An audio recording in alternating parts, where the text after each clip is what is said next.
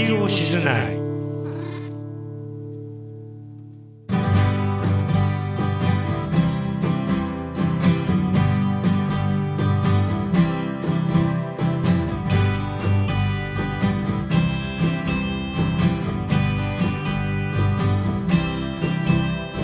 こんにちは。レディオ静内2020年10月号8回目の放送です。番組前半を担当しますのは私移住コンシェルジュの市川とフットルースの瀬尾と CGG カフェの小笠がお送りします。よろしくお願いしまますす。レディオ静内は番組名の通り私たちの住んでいる北海道日高郡新日高町静内やその周辺の町や人の様子はたまた日本や世界地球や宇宙の未来まで幅広くお伝えしたいと思いますさてレディオ静内も8回目になりましたが、はい。この1ヶ月間何かありましたでしょうか？まあ後でまた話しますけどはい昨日ちょっと野外 音楽、笑いすぎ笑いすぎ。なんでそんなに笑ってるんですか？同じこと言うからでしょ。さ正規で言うなと思ったでしょ。いや実は今一回最初録音に失敗してもう一回録音してるんですけれども。表情もそうそう一緒だったそうでしょ。全部一緒だすごいでしょ。それができる瀬尾さん俺もう好き好俺絶対言うなと思ったもん。いや変えようかなと思ったんだけど街ゼミにしようかなと思って、うん。まあ音楽でいいか音楽でいくかと。そうそうそう。はいはい。二回目でしょそこでやるのは。そうそうそう、前いつだっけ？夏やって。夏やって。まあ天気が良くて。天気良かったでしょ、ええ。寒くはなかったの？いやだけどちょっと風吹いたり日陰ったら寒かったあそうですよね、えでもまあ寒さなんとに負けず、か盛り上がって、ビール飲んでえービール飲んで。気持ちよくなった楽しかったですよ。12時から4時ぐらいまでやってましたけどね、聞いたところによると、ええ。あの最後鳥だったっていう。あそうなんですよ、はい。だ鳥嫌だって言ってたのに、はなんで行ったら鳥になっちゃっ鳥。てうん車内から飲んでましたよね。あそうですか。何やったの？あいみょんやったの？あいみょんやりましたあーえあいみょんの何？あいみょんのねマリーゴールド、マあーいいですうん、ね、頑張って。頑張っうん、て、だけどなんかあんまり反応良くなかったあですね。物投げられなかっただけいい投げじゃないられなですかかった。知ってます？って聞いたらうん。パラパラパラだったああ知らないのか？みたいな。そうなんだ、まあ、そんなことないと思うんだけどね、まあはい。だけど面白かったですあよかったよかった、うん。えマスターは？僕はね最近そのいつも寝てる部屋を交換しました。あ交交換換してか。えリニューアあルそう空いてる部屋があったんでちょっとそこにうん。僕は寝ることになったんで、あそこで？いやああれの奥の方。ああ奥にまだあんの？あるのあるの、へえー、いっぱでいあるんだね。そうそうそう。いろいろね今までなかったうん。服をかけるところとかね、いろいろ自作したりしてね。トンカントンカンやっててね。あ廊下あるったっけそこに？廊下もある。そうだよね。ん。前なんか聞いたことある。ちょっとな謎の感じですよね。このね。バックヤードがどうなってるのかいろいろ想像しちゃう想像してください、ものすごい広がってるんじゃないかとか。そうそうそうそう前言ったけどいろんなものをみんな持ってくるからね、うん。物で溢れてて。あそしたらこの何年間も使ってなかったの？そっちの部屋。そっちの部屋使ってなかったんですへ使ってない部屋があってそこをちょっと直して直したの？やってるんですよね、そういうの好きなんだ。好きといえば好きですけどまあ必要に迫られてやってる部分はありますけどね。なるほどね。うんという感じです。あははい。はい。い、はい。市川さんは何かありますか？はい。私はですねはい。まあまあ相変わらず忙しくしてますけれどもあそう、あのプレミアム商品券はいはいはい。使ってますか？皆さん。使ってるっていうか うちは使われる方なんで。あそっかそっか。あだからやっぱりね結構持ってきてますよ。ですよね、うん。あもうなんかもう私もど早く使わなきゃと思ってうんもういろいまあろ2ヶ月だもんね。そうそうそうそうそうそうそう。だけど結構うん。聞くとねやっぱりあのいや本当は高いもの買う予定だったからうん。頼んだっけ半分しかもらえなかったとかあ半分以下しか買えなかったっていうまああそれで予定狂っちゃったとかって人が。っぱい希望しても、結構希望来たんですうねんですね。まあでもあれはまああれをきっかけに、うん。まあちょっとね普段買えないものを買ったりとか。あとはまあ一緒になんかご飯食べに行ったりとかね、うん。そういうきっかけ人を誘うきっかけとかにそうですもなるから、まあまあそんなんでいろいろ美味しいもの食べたり、ううん。ん、とお買い物をしております。なるほど。はい。はい。わ、はい。かりました、というわけでこのはい。3人でまたお伝えしたいと思いまはい。す。よろしくお願いしま。す。では最初のコーナーちょっとインフォメーションです。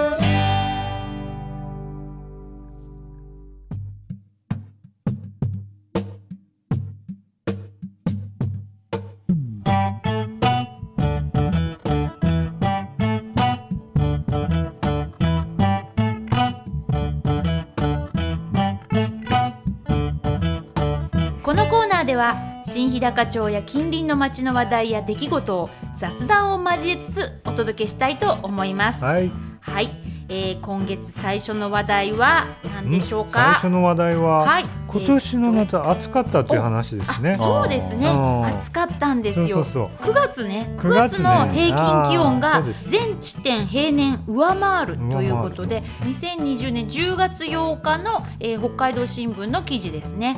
東胆振日高残暑厳しく。9月の東胆振日高地方は残暑が厳しく。室蘭地方気象台によると全観測地点14カ所で平均気温が平年を上回りました。いや暑かったです夏はね、うん。7月ほとんど寒かったじゃうん。ないうねですね。なんかいつ夏来んだって言って、うん。そしてお盆が終わって涼しくなって、うん。あやっぱり夏終わっちゃったと思ったらそこからいきなりすごく暑かった。ね。うんうん。あのなんか日差しがちょっとねじりじりきましたよね。ね。日差しが今までと違うような、9月が真夏みたいな、うん。うん。ね。うん。ずれてんですかね。ずれてる？なんかずれちゃった、うん。な何がずれたの？何ずれたんですか。あこの軸がずれた？軸？それ好きだよね。好きです。石川さんいやね気になってるんですうんよ。ポールシフトね。気になってる。いやちょっと待ってください。新聞の原因原因というか気象台によると、うん。うんこの暑さの原因は9月は上空の偏西風が平年よりも北海道付近で大きく北に蛇行したことでうん。北海道の西側が気圧の谷となり、みんな南東から暖かく湿った空気が入る傾向にありました、ん。その影響で気温が高く天気が崩れたため日照時間が短い日が多かったという、うん。気圧の谷ができちゃった。今年全体的にあれじゃん稚内とか宗谷の方がさ、うん。雨だとか災害級の雨が多かったから、あ北の方うんうんですうん。ねいつもとずれてんですかね。なんかねでもだから今までのね、うん。なんか天気予報ではうん。ちょっと予報できない予報もあんまり当たってない気がするし、僕の予想では、うん太陽に数十メートル近づいた数十メートル。いやいやそう。あ妙に近いな太陽。みたいな。嘘ね。まあちょっとね来年はどうなるんですかね。でもさ一月経つと忘れるよね。忘れるね。あれ暑かったっけ？って最寒さもなんとかで初一瞬思ったもの。もう今寒いですよね。寒いもんね。ストーブ焚いてますか？たまにつけます。いやまだ我慢してる。我慢してる、うん。頑張る。頑張ってね。そうなんとか頑張ってだけど急急じゃない？寒くなったの。急に寒くなっちゃったから、はい。半ズボンから急に長袖ね。本当。ちょっとね、まあ全国的にそうみたいですけれどもね。あそうなの？はい、あのうん。東京の方でも急に寒くなったってみんなそうか。騒いでたので。もう10月の半ばだもんね、うん。あと2月半。うん。今年？今年。多分このセリフを何回も言うと思う。よ 来月あと2月ですよ。あそうそうそうそうそう。早いっすね。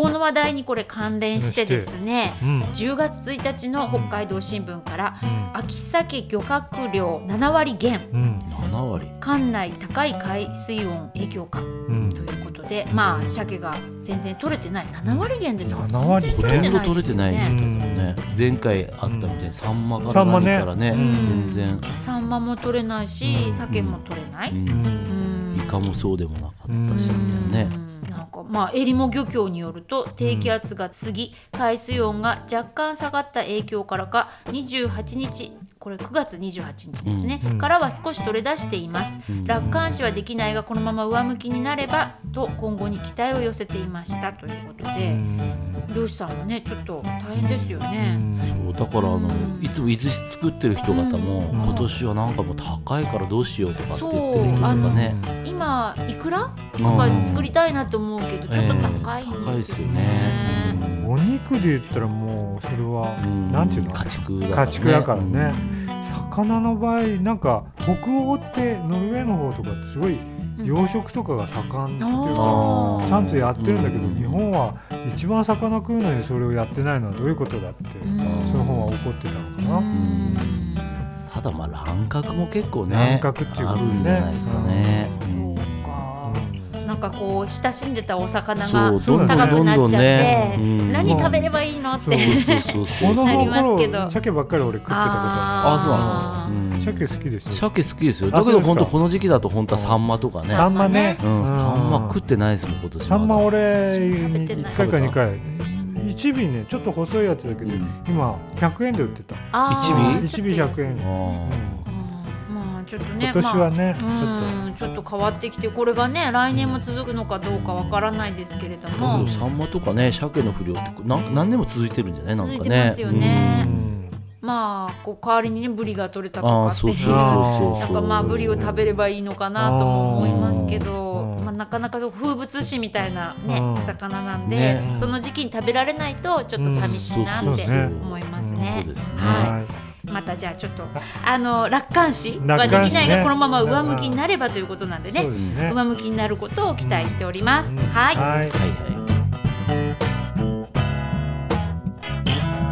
こちらはそういう農業のお話ですね。はい。はい、10月6日の北海道新聞より、はい。えー移住者ら花など収穫。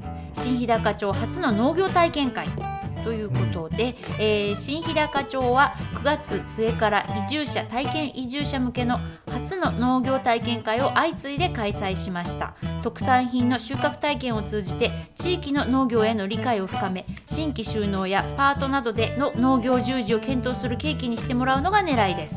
ということで、えっとまあ、特産品である太陽の瞳、うんミニトマトの収穫と、ん。それからあのデルフィニウムですね。お花の収穫も、あの今回行いました。ええ。はい。まあ、ミニトマトの方は、うん。自分家でこう栽培してる方もいるし、うん。そんなになんか抵抗なかったんですけれども、お花はねやっぱすごくね皆さん抵抗？抵抗っていうかなんつうの感動っていうかこうなんだっていう発見があったみたいで。結構驚いてましたね。そのやっぱり作業が結構繊細なのと、あと取った後にこう調整って言ってあのこういろいろきれいにして束ねてうん。箱詰めしてっていう作業があるんですけれども、うん。その調整長さを揃えてですね。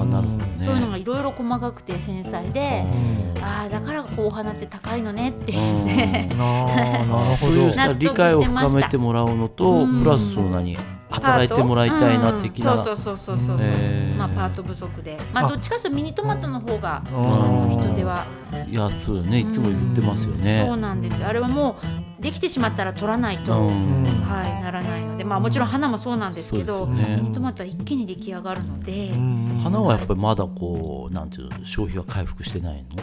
あ結構回復しきてるみたいですよ。してきてるんですか？あそうですか。んうん。だいぶ良くなってるみたいですうん。あよかったねです。ね。うん、まあ少しずつねイベントもうん。開催されてきていますしね、そういう影響もあるんでしょうかね。今回はまあ移住者とか移住体験の方があの農業体験されたんですけれども、まあこういう方々にいろいろね外へ発信していただいて、うん。こういう特産品とか農業の苦労とか、うん。はい、それから町内の方もね、ええ。やっぱりやってみたらいいと思うんです機会があったら。まあそうだよね。はい。花なんていやそう。ね見たことないねそう。うん。なんか自分の町でね作ってる特産品ですから、うん。まあ、今あの馬の馬文化の授業とか、うん。あの馬のあの糸井さんとかが一生懸命やってますけど、うん。ああいう感じでもうあるのが当然っていうね、うん。町のそういう特産品のうん。その舞台裏というか、うん。そういうのをね町の大人も子供も体験するのは非常に大事だと思うんですよね。うん。はい、と思うのでこれがまた町民にね、うん。広町民の方々に広がっていけばいいなってそう思います。ですね。はい、うん。はい。お次の話題は何はい、でしょうかね。次は町住みの話はい、題。町ゼミの話題を はいやっぱり、うん。あの、はいお願いします、うん実行委員長。えっとさ次はですね町ゼミ。おえっと先日9日からあの受講生の募集がいよいよ始まりまして始まりましたね始。まりました。ええはい。で一番最初に町ゼミが自体が始まるのは今週の金曜日かな？金曜日。はい16日から,、16日からえー講座がどんどん順次はい開催されるということで、ええっと今年はですね、まあ、去年21事業20事業所のところ今年は21事業所、はい。えっとはい。講座数は去年24に対して今年は27講座っていう形で、うん。結構多彩に増えてきたんですね。はい。でまあちょっと今回ね、まあ、コロナの関係なんかもあってちょっとね出足がちょっと鈍いんですけども、うん。えっと面白い講座もいっぱいありますしあのね。まだまだ定員達してない講座がねあるんでちょっと興味ある講座はね、うん。ちょっと電話してみたらどうかなと、ただもうねいっぱいになっちゃってる講座ももう出てるんですよ、いっぱいになっちゃってる講座も出てる。うん、出てるあの例えば太田さんのとこのあの蜂蜜あキャンドル、まあ、ロはいはい。蜜ろうのキャンドルだとか、うんまあ、あの辺はなんかもう定員に全部達したっていう話が聞こえてきたりですね。なるほど。はい。うん。まあ、あと曜日とか日付によっては各、うん。あのそれぞれのとこね、もうこの日はいっぱいになりましたよとか、他の日はまだまだ空いてますよとか、まあ、いろんな状態があるんで、これはじゃああのそれぞれの口座のお店に電話すればいいんそうですすね。事業所に電話していただいて、はいはい。えっと、この日時、ん。えーどうなんでしょうっていう。でこれでここはいっぱいだよとかそうですね。でよくね言われる質問が、はい。この書いてる日程全部出なきゃいけないんですか？って言うんだけどそんなことなくて、はい。あの基本的には同じ講座を何何回回ももやるという、はい。だからその出やすい時に出てくださいっていう意味なんで、うんうんうんうん。別に1回出ればそれで OK です。この中でね、うん。そうですねはいはいはいはいわかりました、うんぜひ、ねはい。楽しんで、そうですね。楽しんで。はい。うんはい。どうですかマスターのあうちも開始してすぐのとこは結構埋まってるんですけどあー 10, 10月の後半から11月にかけての、うんうん。えー日程はまだ空きがあります。そうですね、なるほど、えーマスターのとこはね、コーヒーの、コーヒーの焙煎を、えー焙煎体験、ええはい。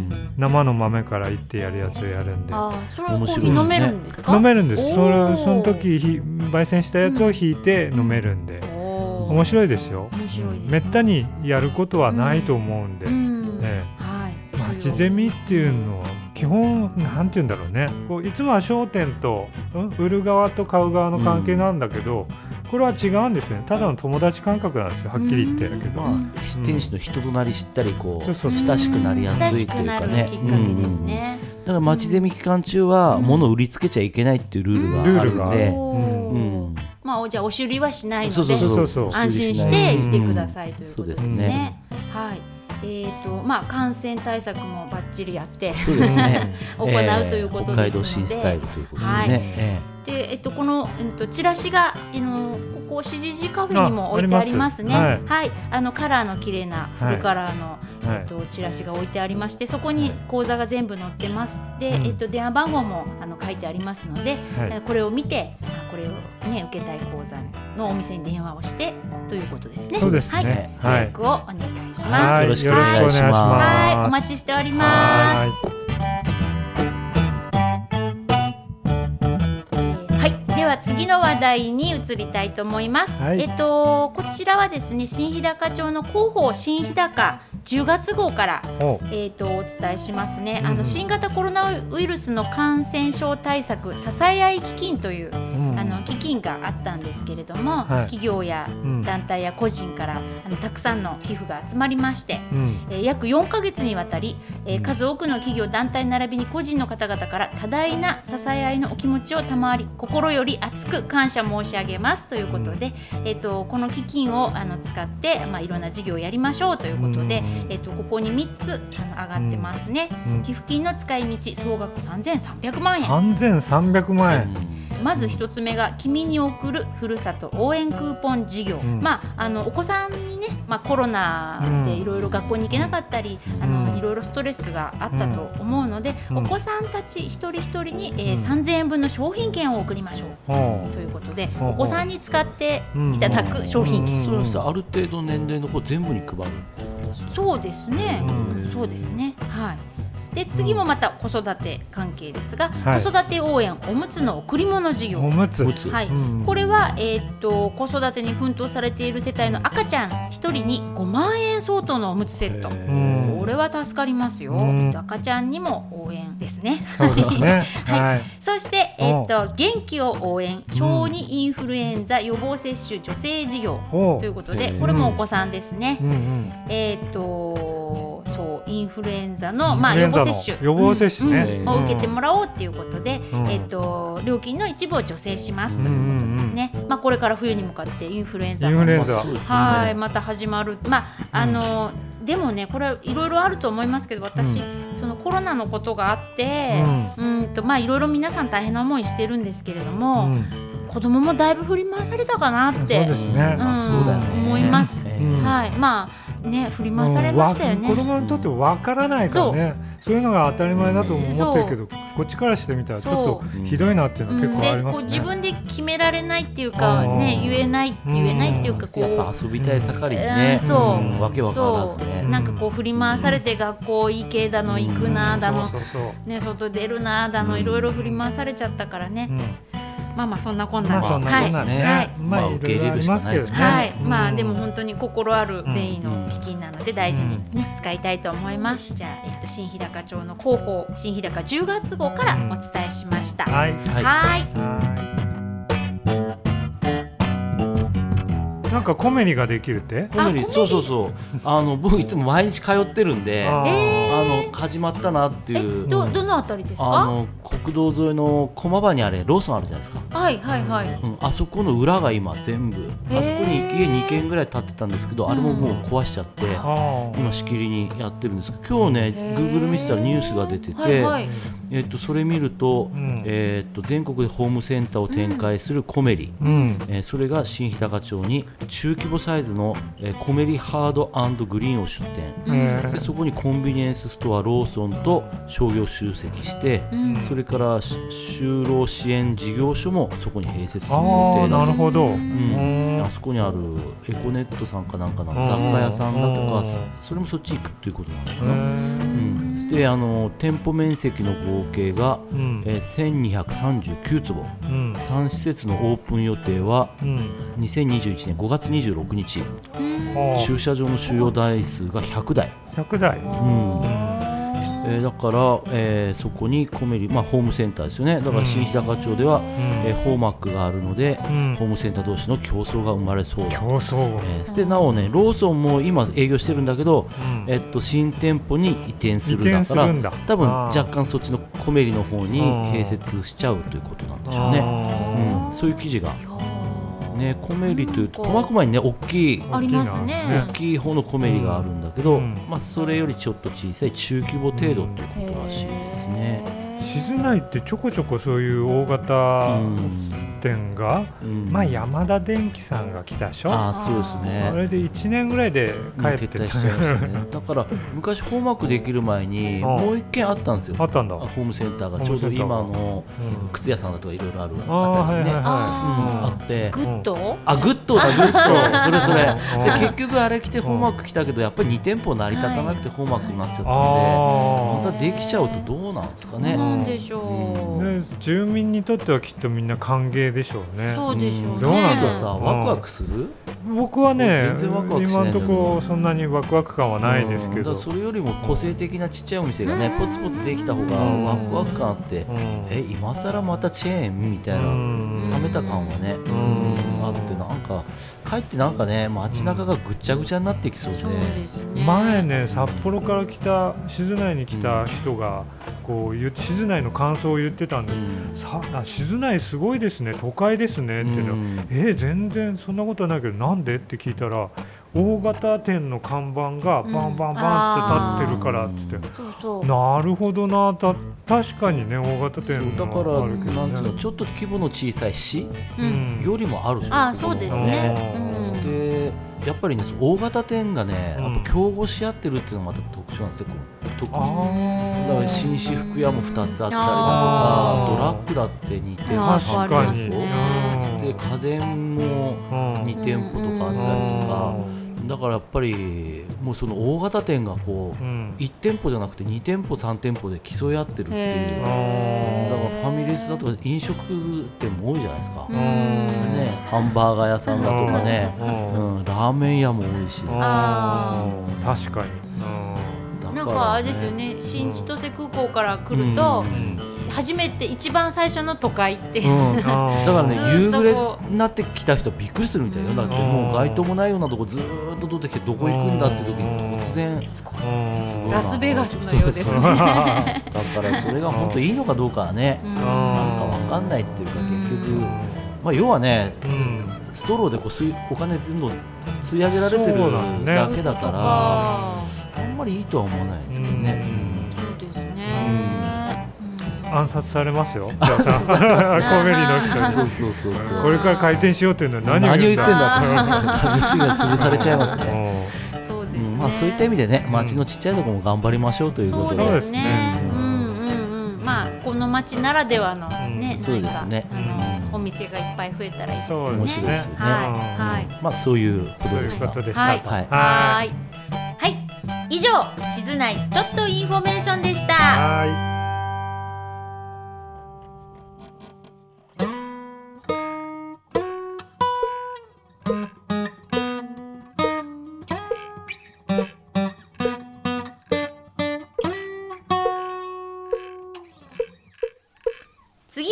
みんなどうなののコーナーです。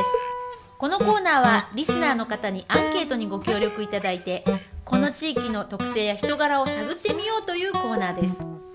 今回もアンケートにご協力いただいた皆さん、はい。ありがとうございます。はい。はい、えー今月のテーマは何でしたか？お風呂について。はい。お風呂ですはね、い、ここでちょっとはい。SE でザバザバとかカコーンあいいとかです音がね入るいいですね。はずです。やるのかっていう感じですけど。いやお風呂が恋しくなる季節ですよね。寒くなったからはいね。はい。あまずですね、はい。お風呂は好きですかっていう質問なんですけれども、まあみんな好きだと思って聞いてるんですけれども、はい。やっぱり結構好きが一番多くて45%、あーとっても好き27%、はい。まあまあ好き27%でうん嫌いとかあまり好きではないっていう人は一切いませんでした。当たり前ですかね。嫌いっていう子供の嫌いって人頃もいるよねだけど。そうだよね。大人でもいるよあそうか。お風呂は週に何回入りますか？毎日という方が一番多くて63%、はい。まあまあそれでもそんなもんなおのーもっと8割ぐらい週に56回という人が 13%34 回が9%、34回。うん、まあ中にはほとんど入らないという人もだけど好きな。ん9%だ好き 好きなんですね。ということはそういうことになりますよね。好きだけど入らないって。すごく楽しみにしてるじゃないですか、はい。えー週に12回という人いなかったな、うんうんまあシャワーぐらいは浴びてんだろうね。うん、まあゆっくり入る時間がなくてシャワーが多くなってしまうっていう人が中にはいましたけれどね。お好みのお風呂の温度。うん。あこれ温度って難しいですよね。一番多かったのがちょっと厚め50%はい暖かいくらい45%はい。それで結構厚めっていう人が4.5%でよく言いますよね。あんまり暑いのに入ると良くない。良くないというか交感神経を刺激してうん。うん。睡眠に入りにくくなるっていう。まああったかいお風呂にゆっくりっていう人がねうん。そういうのが理想だっていう人がまあ多いと思いますけど。そうですね。それがはいゆっくりできるしねそうですね。お風呂ってうん。うんそのどのくらい入っていますかっていう質問ですけど、えー20分から30分が多くてね45%、それでまああとは40分から50分っていうの長いと思いますけど13%、1時間以上っていう人も9.1%いますね。で5分から10分っていう人が結構多くて31%あー。早いですよね結構ねうん。湯湯船にね1 1時間入ってる人いますね。いますよ汗だくになって、うん。デトックスみうんたいなことで。お風呂にはいつ入りますか？という質問ですけどすごいばらけてますね。えっ、とね午前中9.5%午前中。いるんですよね午前中。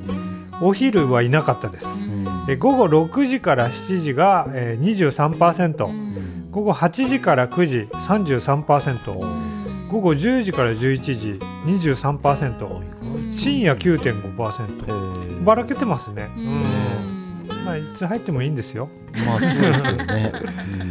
お風呂の中で何をしますかという質問、うんうん。湯船にゆっくり使って温まることが好きっていう人が52%ね、はい。えーシャワーだけで済ましてすぐ出ることが多いっていう人が19%ああそれあんまりに入そうか湯船には入らないんです入ね浴時間ですそうそううんそうかそうか。えーゆっくり使って本を読む9.5%ね。うん湯船に浸かるがすぐ出る。9.5%いやカラスの行水というやつですね。うん、まあいろいろな楽しみ方あるけど携帯を持ち込んでラジオを聞いたりネットサーフィンしたりすあうん結構いる大丈夫なのそうだね。俺も携帯持ってる。持って持って入るの？え濡れても大丈夫なやつ？あれジップロックに入れて。うん。あれ使えるんですよリジ使えるのップロックに。入れたらこえこうやってこうやってできるの？嘘！うん。ジップロックの上から？できる。うんうんだから大体音楽かけてうん。シャワー浴びて湯船使ってる時はもう YouTube とかうん。携帯 携帯手放せないんですね。いやだだ10分ぼーっとしてんのがさあもうどうどう私は動画かなんかこうやって見てる方がさ。あそうなの、うん。いやその棒っていう時間でノーベル科学賞か 日本人のおじさんが。えー。おじさんって言われて忘れん。だよ偉い先あ生の人はお風呂でぼーっとしてる時にはーってひらめいたんですあーまあそういうのもありますよね。うん。そうそうそう。た大事なんですけどねぼーっとする時間ってね。大事ですね。その時間間を全部埋め尽くしたらね結構ね忙しくなっちゃいますよ、まあそうなんだ、ね、脳みそが。それに慣れちゃうとねああそうかもしれない。時間がうん、もったいないでしょ、ねなんかね、うんうん。まあみんなそうです。はっきり言って、ね。えー銭湯温泉を利用しますか？っていういい質問ね一番多いのはね、まあ、年に数回利用するっていう人が45%、うん。意外にいかないんですね、うん。えーっとねその次に多いのがほとんど利用しないっていう人があ36%ー意外でした、うん。えー月に数回という人が9.1%あー。週に数回が、えー、4.5%、うん。逆に毎日という方も4.5%へうんえなあうんもっと僕みんな利用してんのかなと思ったんだけど。ど行く？うん。ああのあんまり行かないです。ああそうですか。行く行くの？昔はねうーんと月に 2, 2回ぐらいは行ってたかな。うん。レコードの湯とか。そうですね。静内温泉とかね記述式で快適な入浴方法、入浴グッズなどありましたらは教えてください。という質問をしました、市販の温泉の素やシュワーっと炭酸ガスが出るバブなんかを入れると気持ちよく感じます。あ塩が効くっていうふうに。塩はいいっていうね。浅井さんは言ってたけど、うん。ーへえあそうなんだ、うん。まあ、何でもこう。塩は結構デトックスとかねデトックスね。いいっていうね。ここいっぱい入れるんです。ねこう、うん。しょっぱいぐらい入れる。もう大量にもうお本当？相撲さんぐらい入れるみたいな。うん。それとか前で土俵入りあれそうそうそう。裏側にある雑貨屋さんあるじゃない？うん。サバイサバイだサバイサバイ。あそこにね、うん。これぐらいかな？などどれぐらいっていうの,、ん。あの岩塩の塊がああってそれバスソルトなんですよえそれを？ポチョンと入れて。ちょんって入れて、うん。少しずつ溶けてくるん溶です。か次の人もね、バスソルトエッセンシャルオイルはマストですと、うん。あ特別に作られた温泉効果以上の素敵な石も入れてます。石も入れてお気に入りです。あなんかこう石ね石もなんかよく聞いたことある、ね以前背中が洗いにくいと友人が言ったので長屋のブラシを差し上げたら喜ばれました、五十肩になってしまったので自分にも買おうと思います。背中届かないということでね半身浴をして温まりながらダラダラと読めるような本を読んでうん無駄な時間を過ごした罪悪感から逃れます。え？ー逃れるんだ。無駄な時間？無駄な時間。何のどういう時間？をこの人もそうやね。んぼーっとしてるのが無駄な無駄な。時間気がするっていうかあーそうか。そうかお風呂でぼーっとしてると罪悪感を感じると。えー。いや大丈夫です。えー。お風呂でぼーっとしてるのは罪悪ではないです。みたいそうだよね罪悪感まで感じるな必要 までは感じないけど。ね携帯電話が防水対応じゃないのでフリーザーバッグに入れてます100円ショップの携帯専用のは素材が硬くて使いにくかったと。なるほど。ビニール袋が？逆にさっき言ったよううんにジップロックの方がいいと。ジップロックって商品名ですよね。ですね。商品名ですね。うん。画期的な商品ですけどねあれはね。ね。何でも使えるという。何でも使えるよねその他お風呂に関するエピソードということで、えー書いていただいたのがお風呂に入りながらアイスを食べるのが好きだな あったあったかいんだか冷たいんだかみたいなね。あ足湯が好き。足湯は世の中にもっとあっても良いと思います、足湯カフェ足湯オフーィス。足オフィスいいな。足湯マージャンって何？足湯。バー足湯しながなら麻雀か。うん足足湯バー。あーあいいいいですね。の本州では猿が温泉に入りますが北海道では動物は温泉に入りますか？記憶はない。登です別とか行くとやっぱり猿猿？ああ熊が温泉。熊？熊？牧場にも温泉なかったっけ？わかんない全然清掃さんの脳内でごっちゃになってんじゃないかっていう気がするけど。入浴時間があまりに長すぎて家族が死んでるんじゃないかと思ってますね。と時々様子を見に来ると、うんいろんな方がいますね、いや本は持ち込まないですか？本はねもっと持ち込んでたことあるんだけど、はいはい。なんかめくりにくいし。ああ汚れちゃうっていうか、ブヨブヨになっちゃう。あとビニール袋に入れたこともあるんだけど、うん、曇っちゃったりするしね。本の話題が出たということでですね、以上「みんなどうなの?」の？コーナーでした。でした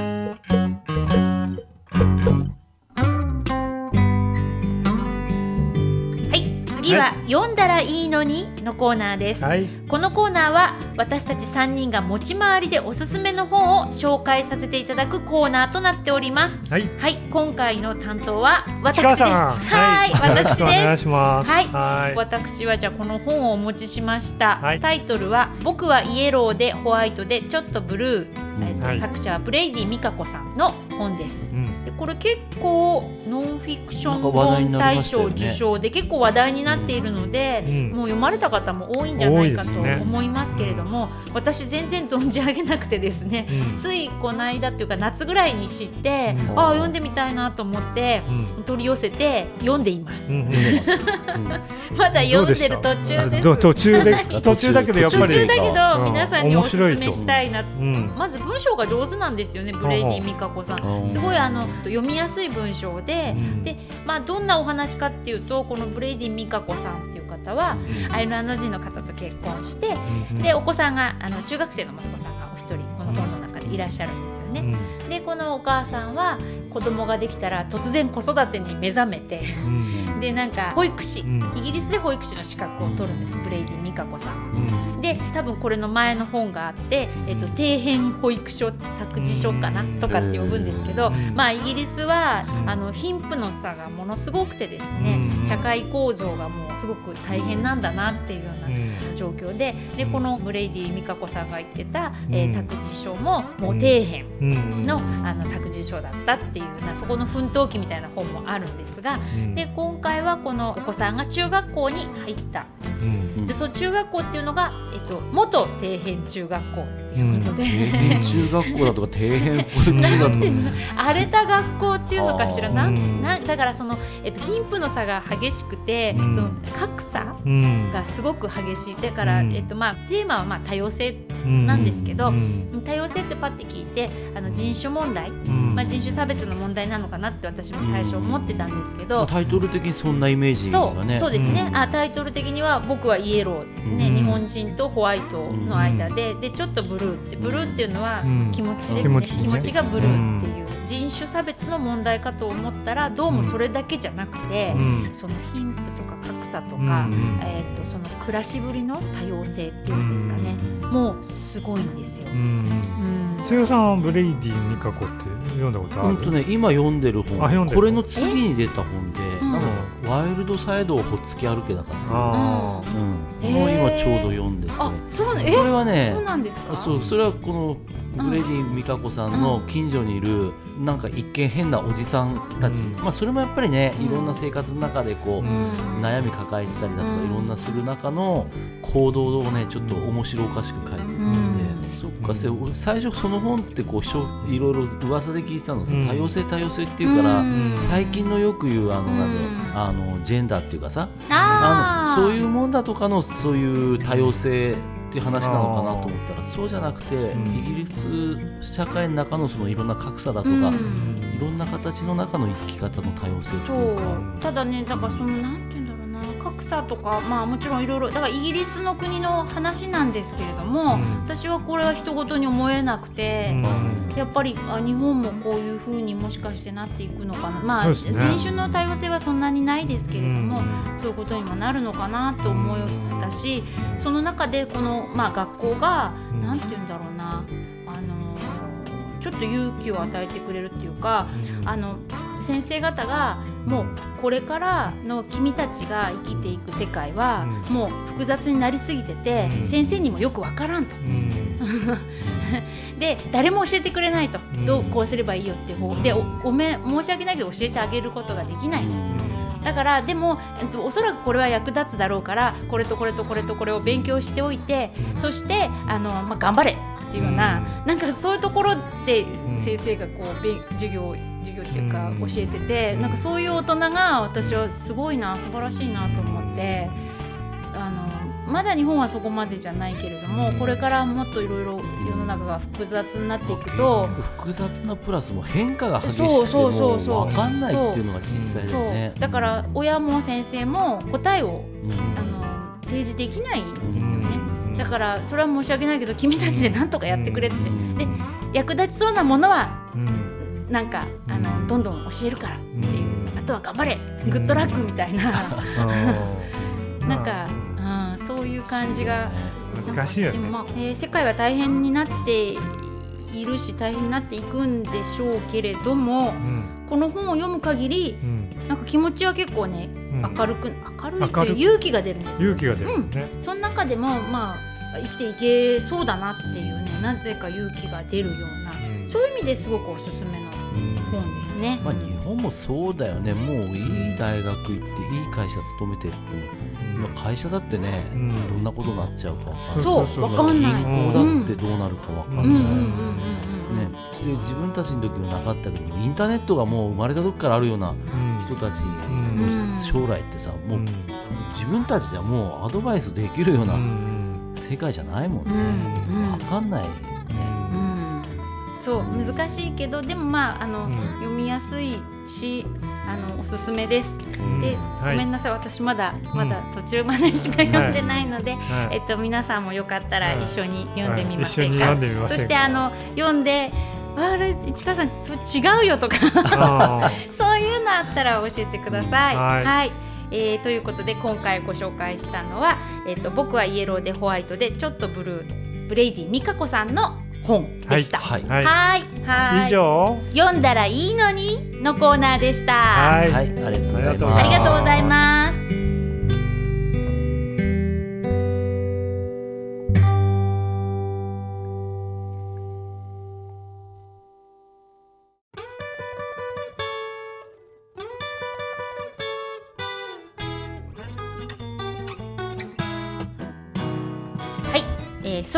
最後に静内や周辺で行われているイベントや今後の予定などをお伝えしたいと思います。えーとはい。まずですね、おまあ、イベントまだ依然大してないんですけれどもう、ん。じゃじゃん、えっと、こちらがですね、はい。えっと、以前もちょっとご案内したんですがアイヌ刺繍講座前掛け作り中級編ということで、あはい。あと以前お伝えして、はい。菊池さんという方が PR してくださったんですけれども、うん。すぐに満席になっちゃったということでえーご好評にお答えしてうん。中級編うん。また第2弾でやられるそうです。うん開催日11月6日からうん。来年令和3年の2月26日まで全16回ですね、うん。金曜日の、うん。えー6時から8時まで、うん。緑町生活館ですね、はい。えー、とこちらで開催します、はい。えー、と募集人数は15人。参加費無料ですね。はい。で、えー、と主催が新日高町で、えー、イカラからの会と講師の先生が来ていただいて、えー、と刺繍をやります。これはなんかね作品をたくさん作ると前掛け。うん。前掛け作り。うん。はい。2つ作るって言ってたかな、うん。はい、うん、すごくねこれ16回あるんで結構本格的ですよね。うん。はいということでお申し込みは、えー、と10月26日から11月2日まで、はい。はい。えー、とイカラからの会の、えー菊池さんまでお願いします。はい。えー、とこれはじゃああの Facebook の方にあの貼り付けておきますので、はい。電話番号などはそちらで確認してみてください。はい。はい。はい。で次は？は次はうん。音楽のイベントがあるということで、うですね。はい瀬尾さんお願いします。えーっとですね、今度の日曜日ですか、10月18日、ん。ロック系のうんイベントで、浦河の総合文化会館、うん。えここであのミュージックコネクトといううん。イベントが行われる、これはまあ11時スタートのようなんですけども、うん。ね、今まで新日高町でも今こういうの全部ね活動してなかったんですけど、うん。まあ、少しずつこう、まあ、ちょっと大きいホールで多分こう、うん。空間を空けながらっていう形だと思うんですけども、うん。それが今度の日曜日18日うん。に行われるのと、うん。あともう一つね僕らもやってるフォーク村の仲間が浦川にもいてですね、うん。え大体毎年11月後半ぐらいにその浦川フォーク音楽会というのをやったんですけども、はいうん。これもねあのずっとどうするどうするって言ってたんですけど、うん。11月7日うん。の2時からうん。ということで、これも同じく浦川町総合文化会館でえー行うということで、うん。まあ、少しずつねいろいろこう密を避けながら、うん。感染対策しながら、あのそういうのがね浦川で動き出しましたよというはいお話なんで、はい。うん。ぜひね興味ある方は、はい。うんえー行ってあげていただきたいなと、あはいえーはい。思ってますけど、じゃあこの情報もなんかリンクというかあそうですね。ええ。はいはい。じゃあレディオシズ内のフェイスブックから、あの見れるようにしておきますので皆さんどうぞお出かけください。はよろしくお願いします。はい。はい、それではレディオシズナイ10月号の後半の番組の紹介を簡単にさせていただきたいと思います、はい。まず最初は心に枕。はい。セラピーと占い愛好家佐渡貴子さんです。は、はい。いおなじみの番組ですね。ははい。い、続きましてアニコン。はい。えー犬猫ボランティアワープ代表の足立玲子さん、はい。こちらもまあおなじみの番組ですね。すね。はい。はい。そしてまたまた種をまこう、はい。豊畑の福沢花さん、原典子さん、はい。豊畑ガールズ、ガールズ。あのなんか収穫がねまた続いているんでしょうかね。うん。うん。ね。はい、ゲストのあのうん。方はいらっしゃるんですかね。今回おじさん今来なかった回ねそうそうそうですね来なかったですね。そうそうそうああ、来なかった。そうですか。じゃあ今回は三人でお届けするんですね。三人で。はい。えー続きまして美穂のつぶやき、はい。ホリスティックハーバルセラピスト本庄美穂さんではい。すね。名番組ですね。名番組ですね。名はい、番組ね楽しみ。にいいいい番組ですよ。はい。みんな聞いてね。聞いてください。はい。それで次がね次がですね、うん。新番組ですね。はい。はい。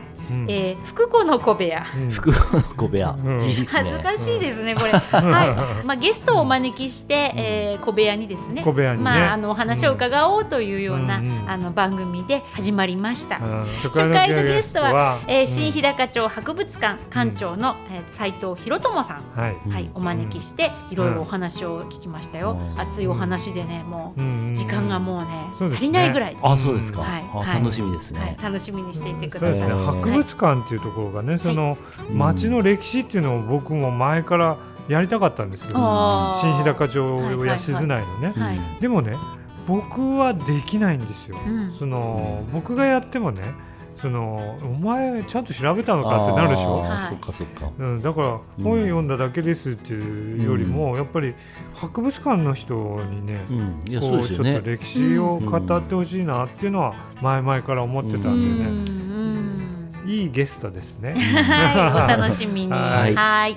えーそして、えー最後が静内トーク村ラジオ。はい、はい、今回のテーマは？うん、外来文化ということで、うんそうですねそうですね。まあいつも通りこう話があちこち飛びながら、そうですね。うんはい。うん。まあだから面白かったですよ。そうそうそう。あ。そうですか。はい、ということで、まあ、いつも通り次々と番組が続くわけですが。はい。はい、えっ、と、以上、レディオ静内前半部分は終了いたします。はい。えー私たちはエンディングにもう一度登場しますので、お。えーまた後ほどお会いしたいと思います。ははい。はい。それではあの長旅ですね。いってらっしゃいませ。頑張って聞いてください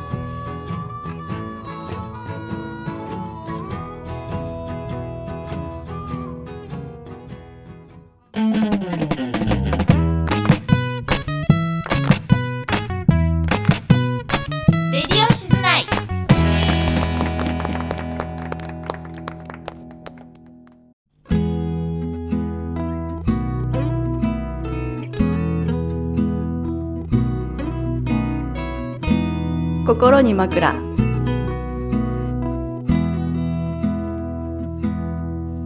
こんにちは。心理セラピーと占いが大好きな佐渡貴子です。今月も心に枕を聞いてくださりありがとうございます。10月になりました。そろそろ年末を意識する時期でしょうか。本当に月日の経つのは早いですよね。さて今月の「レディオ静内」ではお風呂に関するアンケートを行いました。お風呂の温かさぬくもりもより心地よく感じる季節ですよね。お風呂好きですか？お風呂に入ってリラックスできていますか？ということで今日はストレスについてお話ししようと思います。どうぞお付き合いください。さてストレスという言葉実は最も頻繁に使われるカタカナ英語の一つなんだそうです。あまりにも耳なじみのあるストレスという言葉ですがではストレスって何なんでしょう？わかりやすく言うとストレスは生きていく中でいろんなところから手渡されてしまった荷物のようなものなんです。手渡された荷物が軽ければ簡単に運べますよね。重いと困りますね。軽くても次々と渡されたり両手いっぱいになるとちょっと困りますよね。ストレスは手渡された荷物だとここでちょっと想像してみてくださいね。例えば手ぶらなら軽い荷物はあまり気にならないと思います。でも大きな荷物や重い荷物背中にリュックもあるのにさらに荷物が増えると荷物を持ち続けるのは難しいですよね。また小さな荷物でもそれが壊れやすそうだったりたくさんの数だとどうでしょう。たとえ小さな荷物でも次々と持たされたらそのうちに重みに耐えられなくなる時は必ず来ますね。ストレスはそれと同じです。小さなストレスでは大丈夫でも大きくなったストレスは抱えきれません。あるいは小さなストレスであってもそれが積み重なるとその重さには耐えられませんね。重要なのは小さな荷物。小さなストレスのうちに対応することです。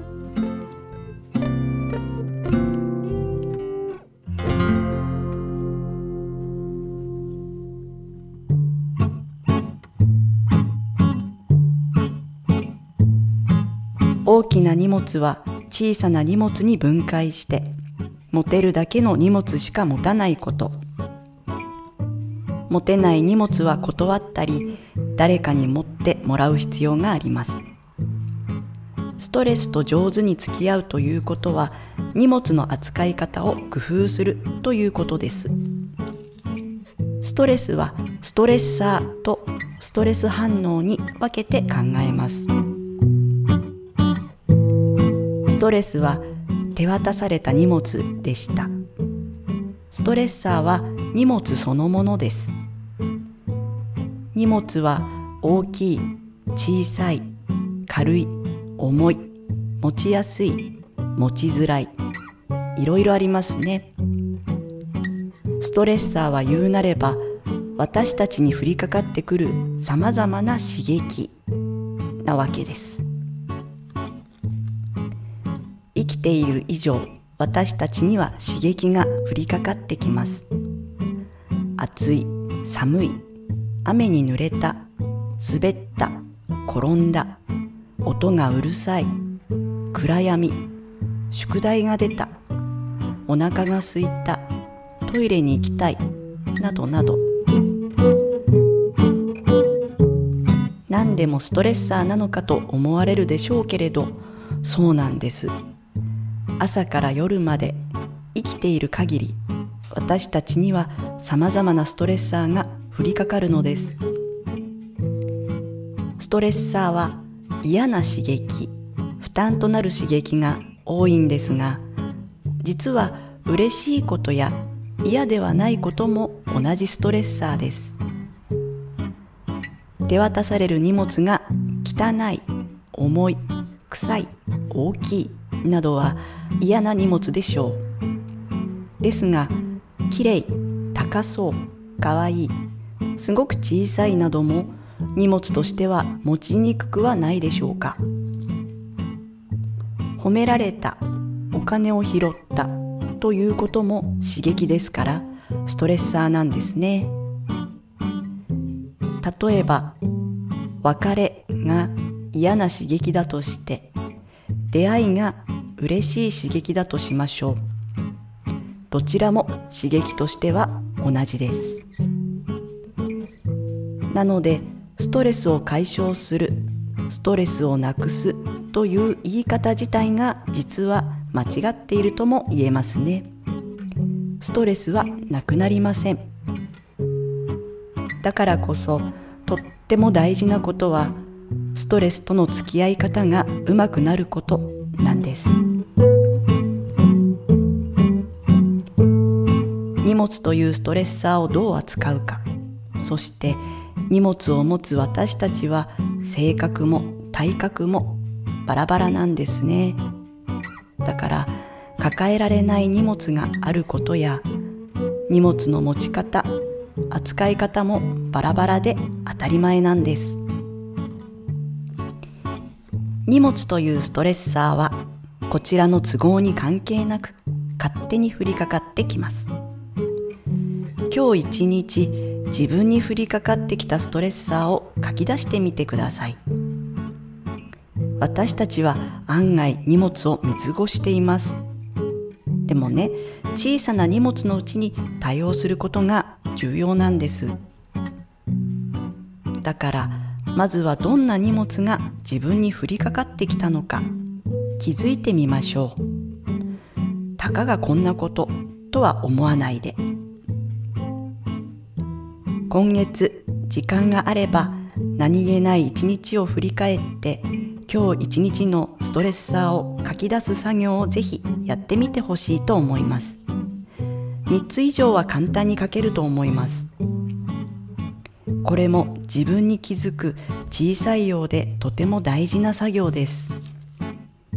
書き出すということもポイントです。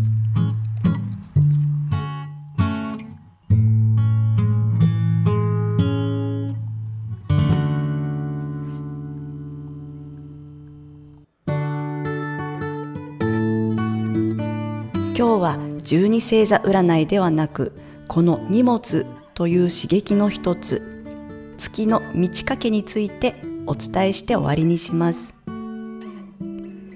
シジジーカフェの名前の由来でもある満月そしてその反対の新月。代表的なこの満月新月の前後23日は人によっては心と体のコンディションが崩れやすいかもしれません。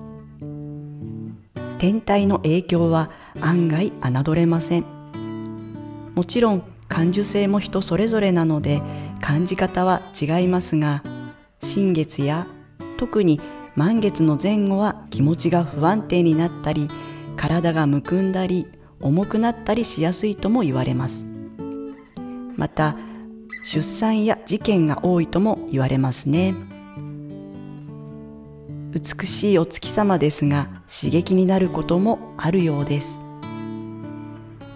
秋はお月様がより美しい季節ですね。どうぞ程よく心地よく眺めてお過ごしください。来月もストレスについてのお話を続けますのでよければぜひ聞いてください。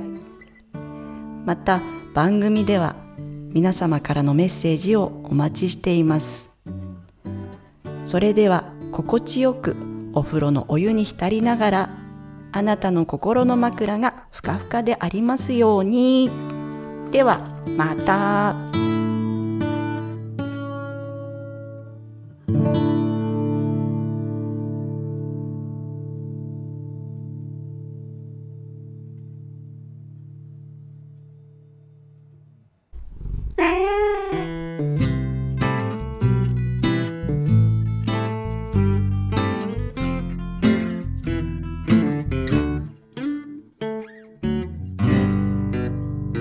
新日高犬猫ボランティアワーププレゼンツアニマルコンシャスアニコン、えー、足立玲子です。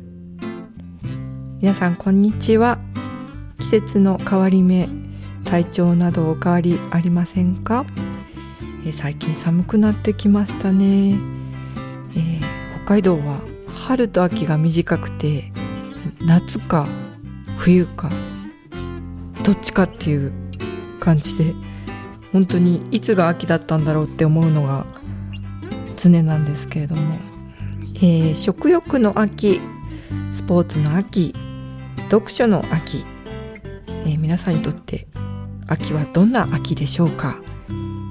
私とかボランティアにとっては実は恐ろしい秋なのです。そう毎年2回やってくる猫の繁殖シーズンなんですよね。春と秋っていうのは野良の子猫がよく生まれる季節でしかも近年はですね気候が変わってきているのでもう春とか秋関係なく子猫が生まれてきているっていうのはあるんですけれどもやっぱり秋っていうのは数が多くなりますね。え猫っていうのは繁殖能力がとても高い動物です。あの交尾すると排卵するっていう風にもうなってるんですよね。一度の出産でこういろんな色の猫が兄弟で生まれてくるっていうのを不思議に思ったことはありませんか？あのタイミングが合えば、まあ、違うあの個体の何匹かのオスとの間でも同時に受精できるっていうことがあまり知られていません。猫の妊娠期間は約2ヶ月で一度の出産でま平均5匹ぐらい出産しますね。そして約2ヶ月後に子猫が離乳すると次の妊娠が可能になります。でその子猫も生後半年くらいで繁殖可能になってしまうので繁殖サイクルが非常に早いことが特徴です、まあ、餌の栄養がいいのか最近は生後4ヶ月ぐらいで成熟してしまう猫も見ますね環境省はですね計算上計算上ではありますが1匹のメス猫がまあ3年後には2000頭以上に増えることができると試算しているんですね。まあ、野良猫が増えるとここで問題になってくるのが猫のこのご近所問題ですね。今日は猫が好きな人も嫌いな人もこの野良猫問題解決について考えてみましょう。飼い猫を家の中だけで飼ってる人はいいんですけれども外に出している飼い主さんもいますよね。それが避妊手術していないと飼い猫であっても野良猫が増える原因になってしまいます。もうかわいそうで餌をあげているけれども、まあ、自分が飼っているわけではないから手術もしないっていう人がいたら、まあ、栄養を与えられた猫が繁殖能力も高くなって増えていくの分かりますよね。まあ、手術をしない猫は、まあ、発情期には特徴的な、まあ、大きな声でうるさく鳴きますし相手をめぐって喧嘩もするしマーキングのためにこう庭におしっこをかけていくので匂いもきつくなります。苦情が多いのもこの季節でしょうね、まあ、では餌をやらあげなければいいじゃないかって思うかもしれないんですけど例えばその餌を与えている人が餌をあげることをやめたとしても猫がゴミとかを漁るようになってかえって迷惑行為が増したり他の地域に移るだけで、まあ、他の人がまた餌を与え始めたりしてま多くの問題は解決していません。猫をね、捕まえて他の場所に捨てるなんてことは、まあ、動物愛護法違反っていうことになりますし、まあ、捨てられた場所の人たちにも迷惑になりますしもちろん、まあ、一番迷惑してかわいそうなのはこうして悪者にされてしまう猫たちですよね。もともとは飼い猫が捨てられて野良猫となっていったのです。ま、ではどうしたらいいんだ？なんとかしろと、まあ、こう役場に電話が行くわけですね。この地域の野良猫問題っていうのは日本中の自治体どこの住民も頭を悩ませています。これまで、まあ、野良猫については糞とかいたずら子猫が生まれるなどの迷惑があっても対策がありませんでした。飼い猫であれば飼い主にも苦情を言うこともできるんですけれども所有者のいない猫いわゆる野良猫では不満を訴える相手もいないので結局迷惑を受けている人は猫を恨んだり猫に餌を与えている人とトラブルになったり猫を傷つけたりする事件が起こっています。これは猫の存在が問題というより無責任に餌をやっている人や、まあ、地域の環境の悪化という、まあ、ご近所付き合い地域の問題とも言えます。先ほども言いましたがもともと野良猫は飼い猫が捨てられて増えたりしたものです。じゃあ今日本各地で起こるこの問題に対してどうすることもできないのでしょうか？いいえできるんです。飼い主の方が責任ある飼い主飼い方をすることはもちろんのことですが地域にいる所有者のいない猫や、まあ、餌をあげている人を排除するのではなく私たち人間と同じ小さな命あるものとして捉えて地域の中で猫を適正管理するっていうことで地域住民との共生を認めて自分たちの町の問題として、まあ、迷惑やトラブルを解決してまた環境美化を図っていくっていう地域猫活動っていうのが効果があるということが確認されています。まあ、県とか市とか自治会それと動物愛護ボランティア団体と共同して地域猫活動っていうのを行い環境省も推進するこの地域猫活動どんなものかお話ししていきます。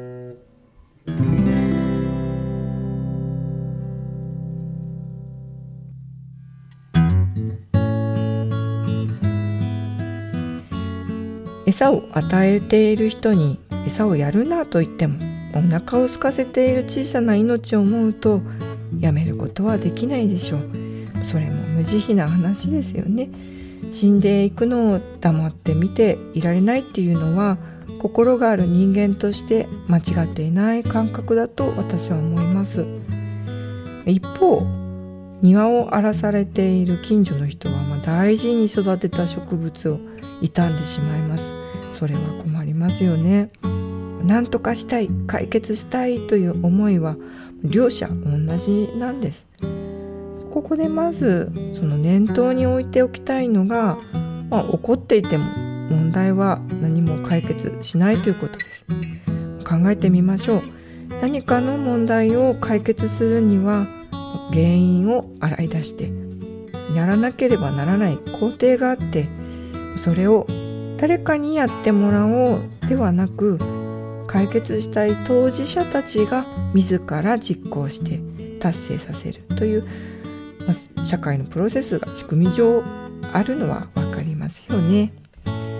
猫が好きな人も嫌いな人も地域猫について理解して一緒に解決していくのが重要です。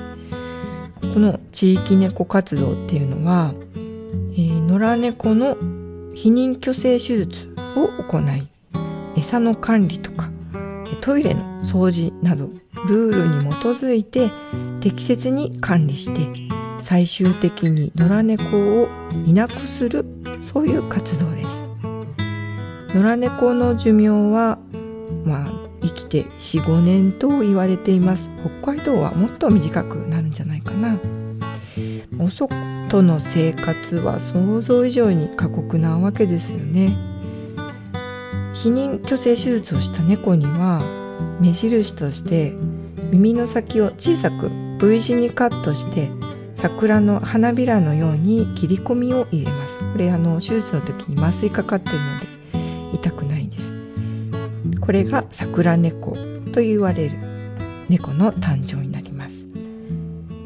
避妊去勢手術をした後も猫が死ぬまで餌やトイレの世話は続けるんですが猫はいずれ寿命を迎えます。この地域猫活動はあくまで野良猫を減らしていくという問題を解決するための取り組みです。地域猫活動っていうのは地域ぐるみで今地域にいる猫を飼いながら徐々に頭数を減らしてトラブルの解決を目指すものです。そんな理想的なことできないでしょうって思いますでしょうか？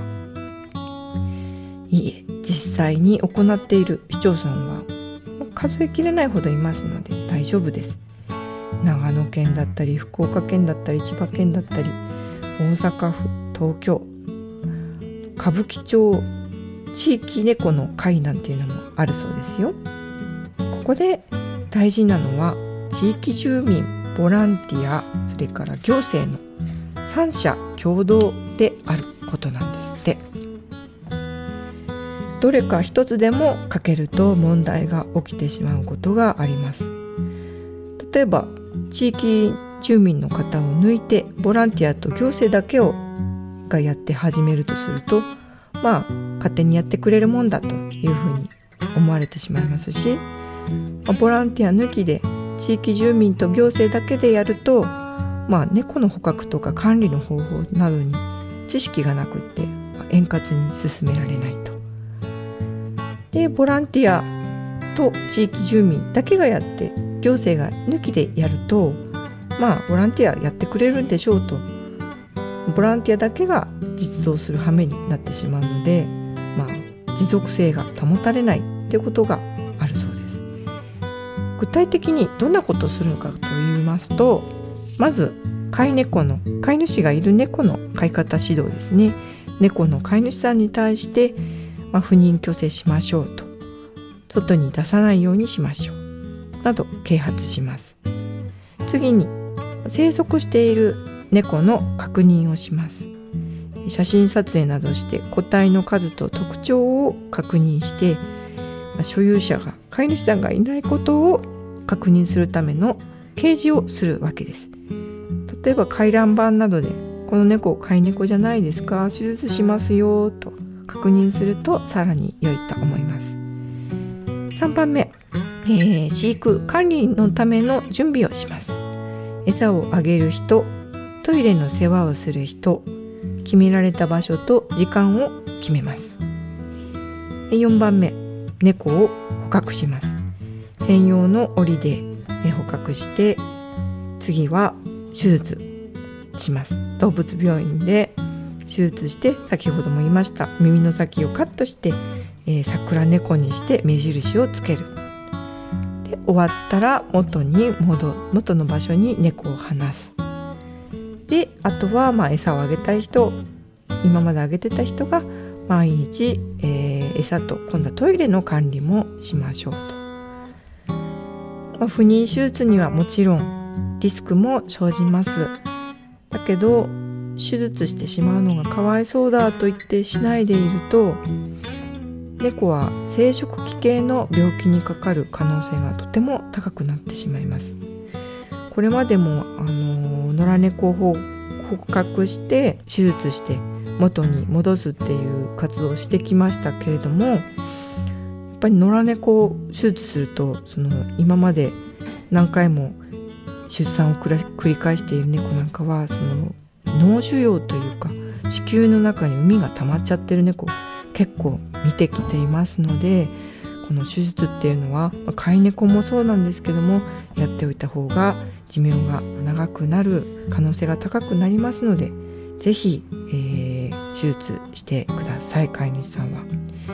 そうですねあと手術しないでいると発情は毎回来ますホルモンバランスによって猫にストレスがかかってまた出産させることによって寿命はすり減っていきますので何よりあと生まれた子猫がですね無事に成長するまでには車にひかれたりカラスとかキツネに殺されてしまうまあ過酷な運命が待っているのでやっぱり手術っていうのはした方がいいですね。手術費用については、まあ、自治会でのカンパとか今はですね公益財団法人動物基金という団体に補助申請すると野良猫の手術代を助成してくれるので使わせてもらっています私も以上皆さんも身の回りの猫問題解決できるような気になっていただけたでしょうか、えー、この問題は一人では解決できないというのをお話ししました。地域の皆さん行政それからボランティアの三者共同っていうのが要になります。これをですね私はボランティアを始めたまず10年ぐらい前からもうどうにかしたいと思ってきました。でも私一人ではどうしたって力が足りません。もしご協力してくださる方がいらっしゃいましたら一緒にこの問題に取り組みませんか？私にも何かできることがあるかもしれないと思ってくださる方がもしいましたらこっそりご連絡ください。年齢性別問いません。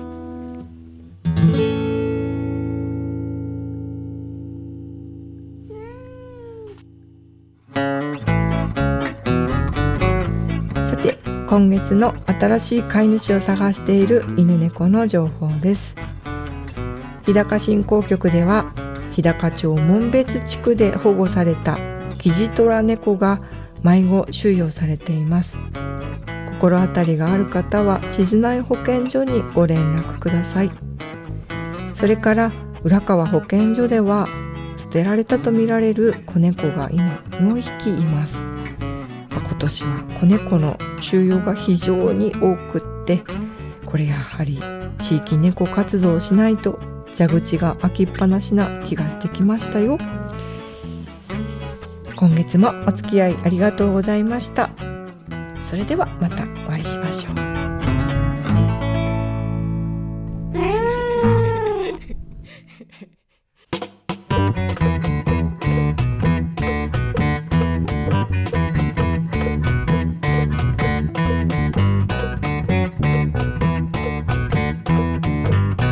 レディオ静内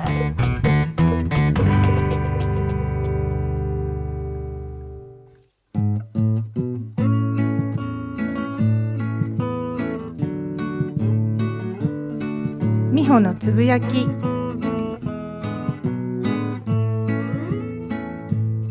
皆さんおはようございます。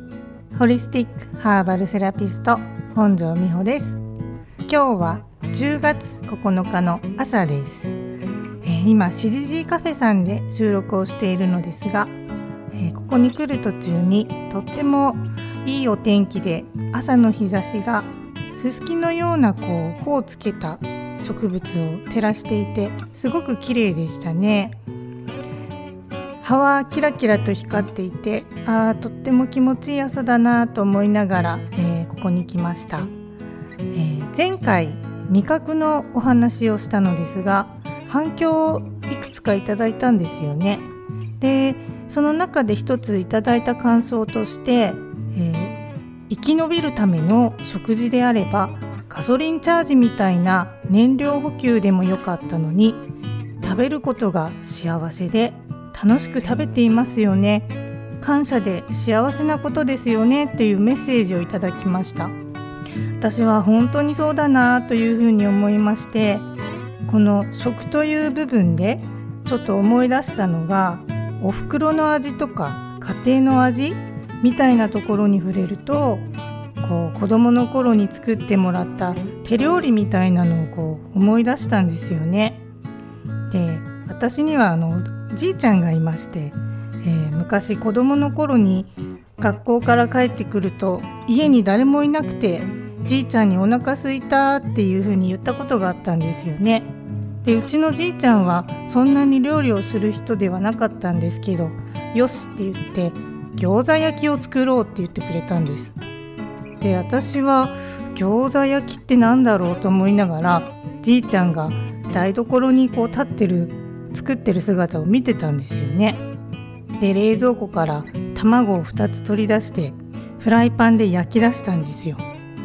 まあ、要するに目玉焼きなんですけどその目玉焼きをじいちゃんはフライ返しで半分にこう折って餃子みたいな形にしてくれたんですよね。で私はその子供の頃料理はできないしそのじいちゃんの姿を見て「いやじいちゃんかっこいい」みたいな「じいちゃん何でもできるんだ」みたいなそんな記憶があるんです。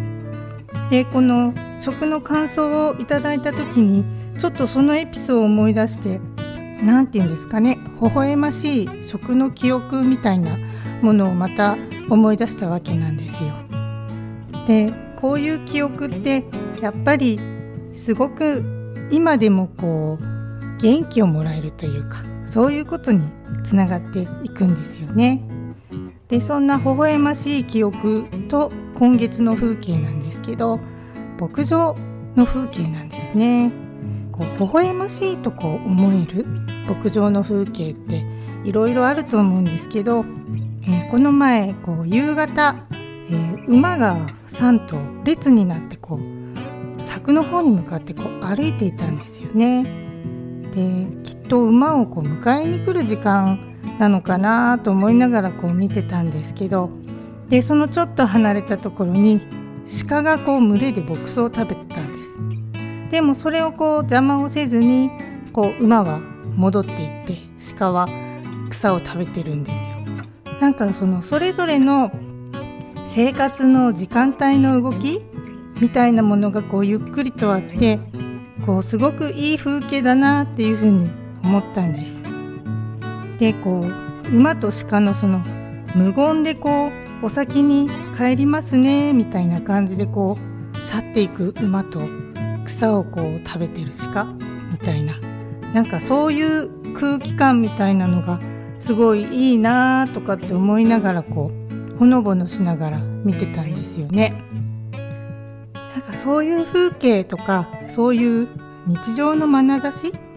そういうのっていうのは皆さんどの辺にこう向けられやすいでしょうかね？こういろいろとあると思うんですけどその馬の風景とかあとこう紅葉する葉を見ながらちょっとこう感じたこう自分自身で選ぶ眼差しみたいなお話を今月はしていきたいと思います。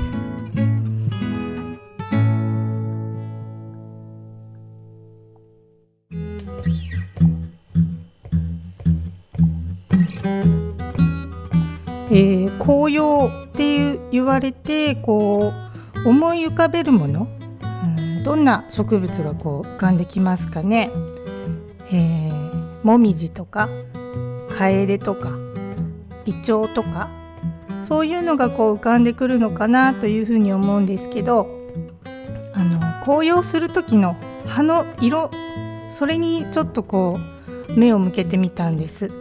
なぜこう葉が赤くなるのか？なぜ葉が黄色っぽく見えるのか？それがすごく気になったんですよね。で葉が赤くなるメカニズムとしてこう夏の間葉が日光をこうたくさん浴びますそして気温が低下して日が短くなると葉の根元と枝の間に理想というものができるんですよね。これは離れる層と書いて理想というんですけど葉と枝の間にコルクのような組織ができるですよね。でそれがだんだんだんだんこう膨れていく状態になるんですけどそうするとこう枝に養分がこう届かなくなるわけですよ。そうなるとこう日光を浴びて葉の、えー、糖とタンパク質が化学反応を起こしてアントシアニンが作られるそうなんですよね。それで赤くなる。そして赤くなった後はその理想の部分がどんどん膨れていって、えー、光合成ができなくなるので落葉するというそういうメカニズムらしいんですよね。で私これをこう調べた時にわあやっぱり植物はすごい循環力というか自分で全て栄養を作って変換してまた枯れても自分の栄養にするっていうそういう循環ができる素晴らしさみたいなものがわあすごいというふうに思ったんですよね。でこの養分が枝に届かなくなる要するにこう詰まっちゃうそういう状態に人間がなった時はだいたいこう病気になるこの未病というか病気になる直前みたいな状態になったりすると思うんですよ。で自分の主体的に断食みたいな感じであえてこうデトックスさせるっていうようなそういうやり方もあるんですけどその養分が枝に届かなくなるような状態ここをどう捉えるかでその健康感とかそういう病気に対しての向き合い方とかそういうのがちょっと見えてくるのかなというふうにも思ったんです。でこの葉のメカニズムは、まあ、人間で言えばそのホメオスタシス恒常性維持みたいなところとちょっと似てるかなというふうにも思ったんですよね。でこういう植物たちは、えー、独立栄養生物というふうにも言われているのでその場で動かなくても循環しながらこう生きていけるわけですよ。で日光を利用してこんなに養分をこう変化できるメカニズムっていうのもやっぱりすごいわけですよ。人が日光だけ受けてこんなにもし栄養素を作れれば、まあ、食べなくてもいいだろうし水分と日光があれば、まあ、生きていけるっていうそういうことだったのかもしれないですけどでも人は食を楽しみながらそして日光を利用して免疫系などの恒常性維持というふうに体のシステムを整えることができるんですよね。で日光浴をすることで、えー、ビタミン D が体の中でこう作られたりあと精神の安定とか体内時計のリセットというすごく重要な部分をこうサポートしてくれるわけですよね。だからこの光を利用するっていうことを植物のそういう、うん、メカニズムを見ながら、まあ、人はどういうことをこううまく利用できるかということをちょっと考えたりしました。で人はこう紅葉して葉が落ちるようにはなかなかこううまく循環はできないですよね。で循環がこう時間がかかるそんな時もあると思うんですよ。だから人間はつまらないように流して流してうまく循環させて生きていくっていう風なうん形になっているのかなというふにも思います。えー、そう考えるとこうある程度健康な状態の時にうん健康って何なんだろうとかあと死生観ってどういうことだろうか考えることはとても大事なんだなっていうふうに思うんです。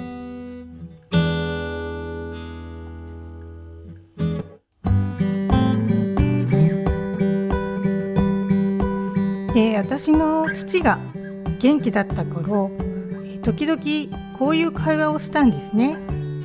え老後はどうしたいとかどういうふうにこうもし体が動けなくなったら何をこう大事にしたいとかそういうのをなんとなく普段の会話の中に入れて聞いたりしてたんですよ。で大体返ってくる答えは「施設は絶対嫌だ家がいい」ということを必ず言ってました。で父は家に対する思いっていうのがやっぱり深かったんですよね。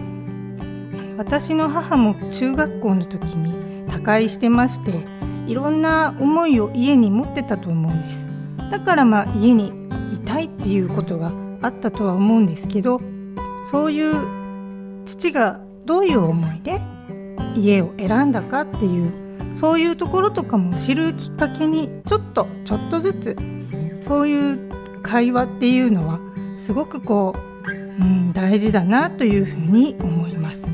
でそういう話をしながら自分に何ができているかそしてどうしてあげたらいいかということも、えー、見えてきたりしてたんですよね。で腹を割って話すことができやすくなっていくっていうふに思うんです。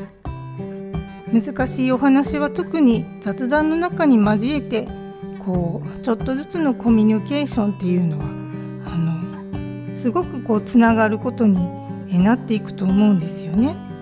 え精神的な不安要素というのは、え、定まらないで、え、なんかモヤモヤしてるっていう状態がこう維持されてしまうことで悪循環にこうなっていくと思うんですよ。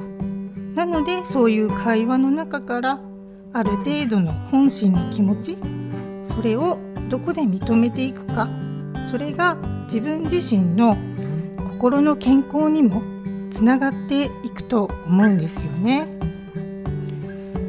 見た目に分かりやすいことそして心身の状態など分かりにくいことでもこの恒常性の維持という機能がこう体の中で働いているそういうことは一緒なんですよ。だからどんな状況の時でも大変な時でも嬉しい時でもその機能は体の中でこう動いているっていうことをちょっとした時に思い出すと大変な時には見えなくてもちょっと落ち着いた後にハッとすることもあったりするんですよね。そうするとやっぱり食と同じようにできるだけ楽しみながら維持をしていきたいというふうに思うんです。で困った時や大変な時はこう自分に備わっている心身の機能を信じてみてください。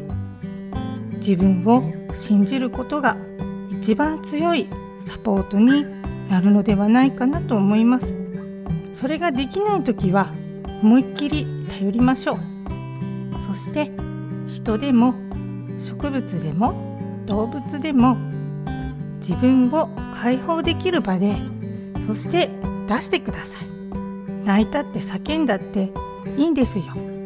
やりたくない時はやりたくないって何回も続けて言えばいいんですよ。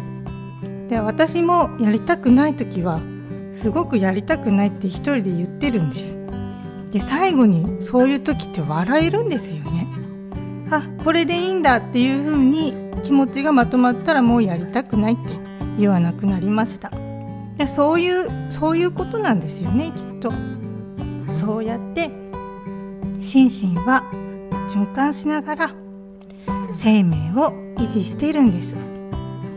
引き算と足し算をうまく利用して心身が感じる健康感の幅を一つに決めずにおおらかに受け入れて笑いましょう。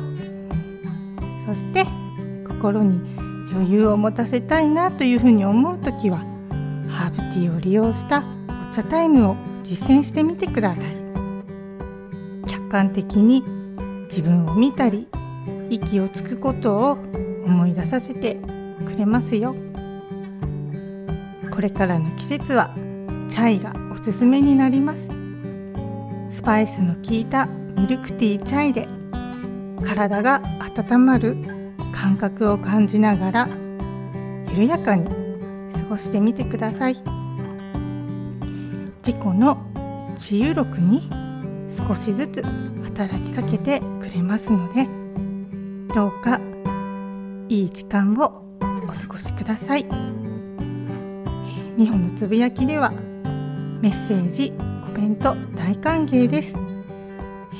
アンケートの記入もしじじいカフェさんでできますのでどうぞ皆さんださい。美穂のつぶやき今月はこんな感じでお伝えしました。皆さんいい一日をお過ごしください。本庄美穂がお伝えしました。バイバイ。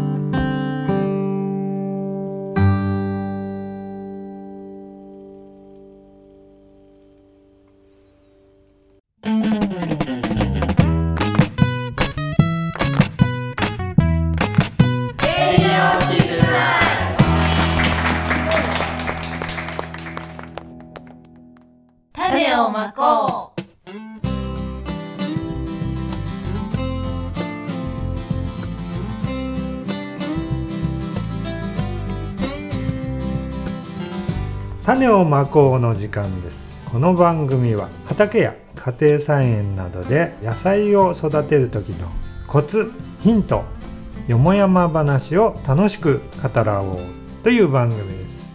担当はしじじいカフェの小笠と福沢です。原のりこです。はい。という旗からずって言わない方がいいね。いや言ってもいいですけど、今ちょっとどうしようと。うん。どうしよう。と さ三人で今回はねあのハゲおじさんは来ないです。怒られちゃうよ。怒られちゃう。はい。あのおじさんは来ないんで3人でお届けしようと思ってますけどどうですか？最近花ちゃんは、私はですね、うん。まだ畑の片付けをしているのと、うん、今日はやっと取れたスイカを持ってきてみましたね。皆さんどうでしたでしょうか？あ目の前にスイカがあります。です。ありがとうございます。美味しかったです。スイカちゃんとね、できたんですね、はい、うん、何個ぐらいできたの？二つ。二つ。貴重な貴重なスイカをお持ちいただきあ皆さんでりがとうございま分かち合いたいと思い持ってきてみました。甘くて美味しかったです。よかったです。す花さんは何かありますか？今は畑の方では、うん。ナスとかうん。ピーマンが終わってきて、あはで豆がちょっと乾いてきてであとはキャベツとうん大根がうん。大きくなりかけていてうん白菜はうん。ちょっと日にちを間違えてうん。50日のうん。小さいのを巻いてしまってあそれが今収穫してあます。ああ小さいのができたと。そうですあねー越冬向きじゃなかったですね。ああなるほど。とりあえずこんな感じではい。3人でやっていこうと思いますんで、はい。よろしくお願いしよろますしくお願いします。はい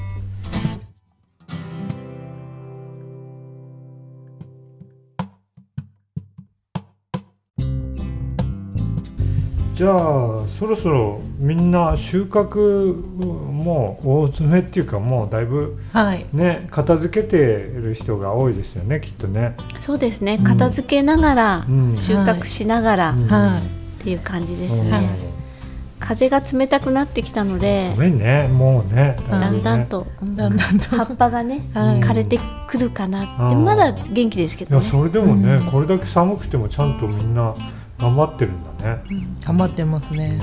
頑張ってるやつはね。あとまだまだ青々が元気にしてるのは家の中に入れようとうん。うん鉢に植え替えてうん。家に。な何？例えば。イエローフォフォっていううん。唐辛子うとん。あとはイタリアンパセリとうん。バジルとうん。あとトマト。トマト？はい。トマト鉢植えにして、はい。家の中に、はいやっっていらっしゃる方もいるのを聞いたり見たりしてるのでちょっとチャレンジしようかとその準備もしつつうん畑を片付けうん。やってますうね。んなるほどね、はい。うん。あの緑岡の畑はまあ正直言って草ぼうぼうだったんだけどもう一回行ったんですけど豆がまだ残っててね。鹿はね豆食べるんですよ確かにでもね見てたら頭をこうやっぱり頭の方から食べていくんだけど、下の方が草に隠れてるでしょ？そっちの方はねそっちの方までわざわざこう草を避けてまで食べないね。うん。だから下の方にプリプリプリっと、ね、豆さんたちがなっててねもう取れないかなと思ったけど結構これ前収穫してきましたね。枝豆で食べたんですか？そうたまだ食べれてもう今残ってるのは来年植えるようにしようかなと思ってるんですけど。うまかったなやっぱり、うん。やっぱりちょっとね黄色くなってくるぐらいが美味しいですよね。あそうですか。そうですへねー。ああいろんな食べ方があるけれども黄色くなってくるとやっぱりこうなんて言うんだろう。大豆っぽいですよね。甘みが増してくると思うんですけどあそうですか。ね寒くなればなるあほあなるほどね、収穫する前の話ですかそれ収穫してからもあ畑の中で黄色ですよ。そうですよ。当たり前でしょ。う ちょっと。そうなるほど。うんうん。黄色くなっちゃうとやっぱり落ちてきますよね、落ちてきますよね。今話がつながりました。た何の黄色そう何の黄色？畑の中で、うん。まあ種になっちゃうかなっていうちょっと手前で、うん、大豆があんまりあれなのね大豆にあんまり愛がない。植えるところがとにかくなくなっちゃったので。俺まず言う大豆最優先なんだよね。そうなんですか。大豆とうきびってほら人気あるでしょ、まあうんトマトとかも人気あるけど、うん。大豆ってほっといてもいいし、うん。根っこにね肥料を貯めるみたいなこと言って、はい。土にもいいみたいなこと言うでしょ、はそれで、うん、食べたら美味しいし、い。うんうん。だからね何メモるの？大豆は美味しいってメモるのかな？大豆は美味しいぞ。もう来年植えるやつをイメージしとかないと。はい。しつこく言ってたなあいつみたいに。愛がないとか愛が言うから。ないとかで散々、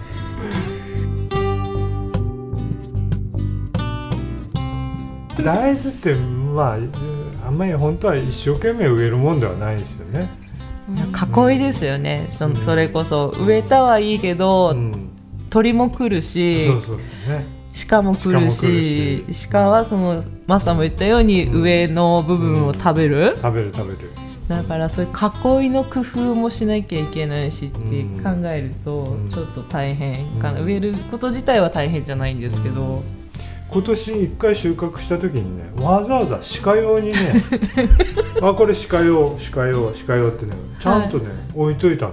はでちゃんと食べましたね鹿は そりゃそうだって。い。人間用のもでも上だけ食べたんですよね。そうそうそうそう、うん、いやある意味その草の下の分はにあこいここは人間用に取っといてやるかっていうふうに取っといてくれたのかなと思ってねたまたまですよ。はいわかりました。食べちゃう時は食べちゃいます。運が良かったんですよね。残してくれてね。そうだね。うん。そうなんだ。そんな穏やかな気持ちになれるかな私。てめえこの野郎この野郎。せっかく植えたのに。もう。いやでもねはい。本当にうちも鹿とかが入っててあー。昼間なのに小鹿が入ってたりして。へーみんなうんうん。子供たちが来た時に「うん。あ鹿だ!」って言って昼間から食べてたみたいな。な電木は貼ってあったんですけど電気は流してなかったんですよ。今年はもう残念ながらうん。トウモロコシはみんなアライグマにやられてしまってそうなんだ。へー。残ったやつを泣く泣くうん。細いの茹でて スープにしましたその対策は考えないといけないですね。そうですうねなんかいい方法んうん僕はそれについてひたすら研究してますから、う ん全然あの結果は出ないんですけど。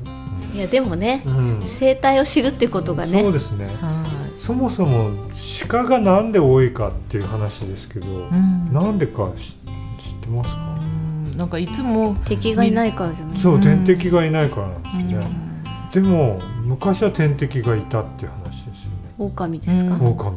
うん。狼は危険だから殺してしまったんでしょ？人間がね。うん。でも狼がいたら嫌ですよね。怖いね。絶対にたれ食べられちゃう。食べられるね。人間も襲われますよね、そうですようねん。うん。ということです。そこで終わっちゃう今豆をねそ豆のうん。あの煮豆用の豆、手があるやつの。あ、手があるやつの。はい、それが収穫になってきますね。そうですね。うん。カラカラしてきて。風が吹いてきてるんで、うんよく乾いてきたのから取っていって乾かしていけたらなと。うん。雨が降ると戻っちゃうしそうねなんだね、うん、去年小豆の収穫でだいぶほっといたんですよね。それでさっき言ったみたいに雨結構当たったりなんだりしてて、それで見てみたら根っこ生えてるやつが。ああそうなんだ。根が出てる出かかってるやつ。あれどうも雨に当たっ当たってでうるけて、てうん、芽が出る状態。出ちゃうんですね。そうですね、うん。あったかいっていうのもあると思うんああなるほど。そっかそっか。縛れてないっていうか。季節による。やっぱりあちゃんと乾かさないとーうん保存ができないので乾いてる時にうん天気のいい日に収穫してでちょっと干して干して。でパラパラって割って。うん小豆の保存方法なんですけど、うん。小豆ってうん。虫の卵がうん。ついてるそうなんですよ、それでよく虫が湧いちゃって、小豆が食べられなくなったりするんですけども、うん。それの対処法として、うんペットボトルうに、ん。あの小豆を入れて、うん少しキャップを緩めとくんだそうです、うんそうするとうん。小豆がその間にうん。呼吸をして二酸化炭素が溜まってくるんだそうです。なるほど。うん。その時点でうん。キュッとうん。閉めてうん。涼しいところうん。または冷蔵庫とかうん。に入れておくとうん。虫を防げるという。なるほど。へはいえ知らなかったちょっとうちで去年とかうんすごい虫がついちゃってうん。小豆を炊いたらうん虫がいっぱい浮いてきたんですおよ。ーでうん。どうしてって。うん。え自分の家で食べるのうはん。お母さんが保存してるのでうんうん。ジジップロックみたいなのうん。にピシッとして。うん。だからうん。そんでちょっと自分で収穫したのをうん。普通の袋に入れといてうん。で炊いたらうん虫がいっぱい出てきちゃって食べれなかったんですよ。それでうん。なんでかなと思って調べたらうん。そんなうんことが書いてあって。そうするといいよみたいになってたんでうん。なるほどと思って。うん。今年こそはちゃんとうん。保存しましょうと思ってます。小豆はだいぶできたんですか？小豆はうん。今なってますね。ああそうですか。すごい遅く植えたんですけど、うん。天気が良かったせいで、うんね思わぬ収穫がうん。うん。できそうです。すごい。私は多分おしるこにしたら2杯取れるかなぐらいの量しか。俺はおはぎ1個分かな、う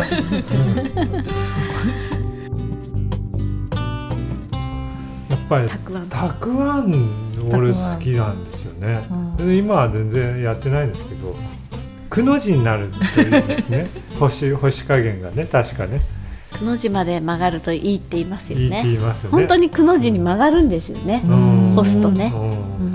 あんまり干しすぎてもダメなんですね。硬くなっちゃってね。る。だからうん。歯ごたえが欲しい人はくの字まで。うん。でもちょっと柔らかめって言ったらそこまで曲がらなくてうん。も押せなくてもいいかなっていう人はいますよね。うん。やっぱりな漬物とかってまあ自分好みのあれができるからいいですよね。北海道のたくあんって基本甘いんですよね。あかぼちゃ漬けとかね。かぼちゃを一緒につけてうん。黄色くしたりとかってこっちのですようね。ん。うん。いいですね。私しょっぱいたくあん好きですね。なるほどね。ううん。ん気になるのが、うん。いぶりがっこ。いぶりがっこ。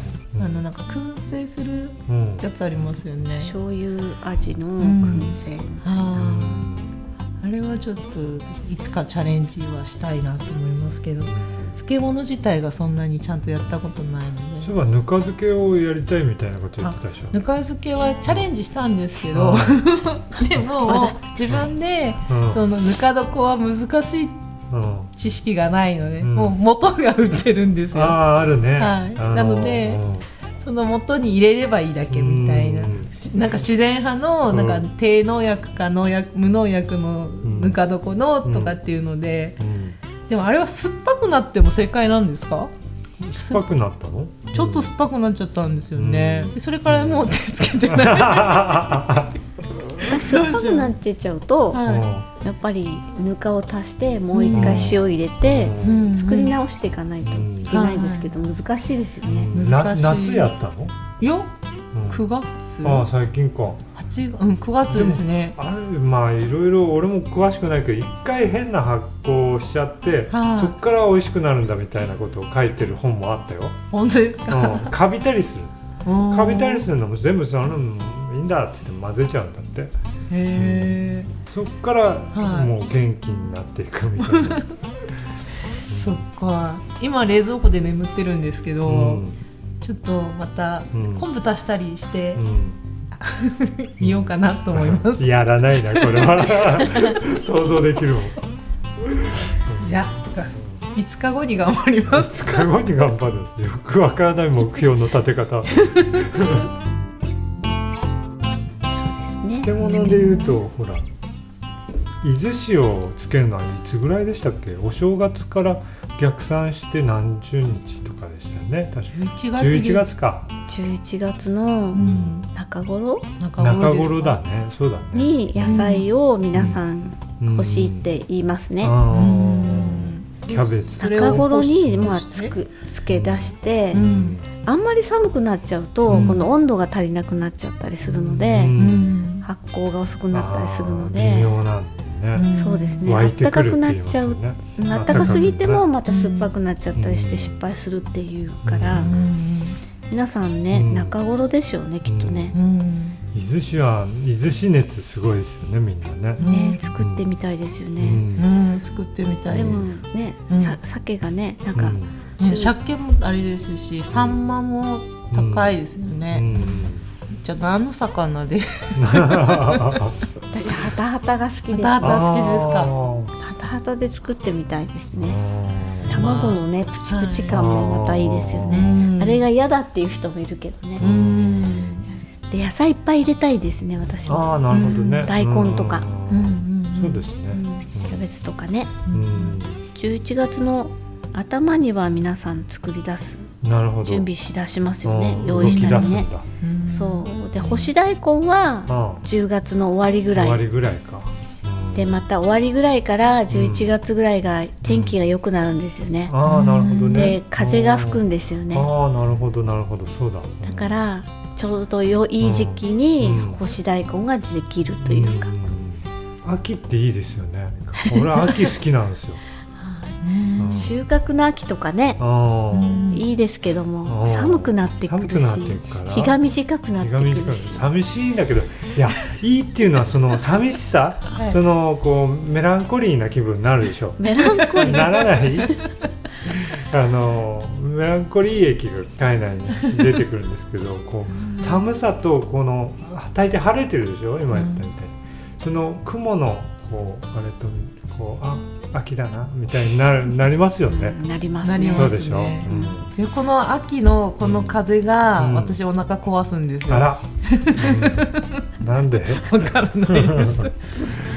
全然寒いともまあちょうど心地いいんですけど、ちょっと冷えるなぐらいがうん。ちょうどお腹にくるんですよ。うこのなんだ。20度。足元が冷える。足元なんですかいね。や腹巻き巻いたらいいな。腹巻きですか？それはやらないと思いあます。この間花ちゃんと松ぼっくりを拾ってきあましたあはいはい、いいですね少女みたいで。少女楽しかったです。うんもうピクニック。そうなんですしたかったですね。今度お茶持っていかなきゃダメですね。内緒でね内緒なね。な誰に内緒？誰に？ね。落ちてる場所は内緒であなるほど。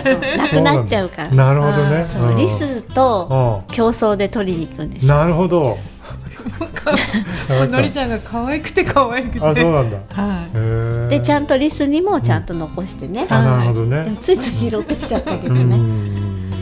松の実がうん。中に入ってるんで、あはい。それをちょっともらいに、なるほどね。うん。20センチぐらいありましたよね。うん。でかい。でかかいいやつですね。はい。ただリスとね、うん。競争で。もうそうね。1回目の風で落ちてるのは、うん。みんな食べられて中身がなかったですね、綺麗に食べてましたよね。へえリスだって冬眠しなきゃいけないでしょ？そうだからあんまりね欲張ってもね、そうそうそう。うん。欲張っちゃったけどね 欲張ったんだ。よくありましたね。だから意外と身近なところにうんいろんなはい。宝物が落ちてるから、なるほど。とっても楽しかったですね。い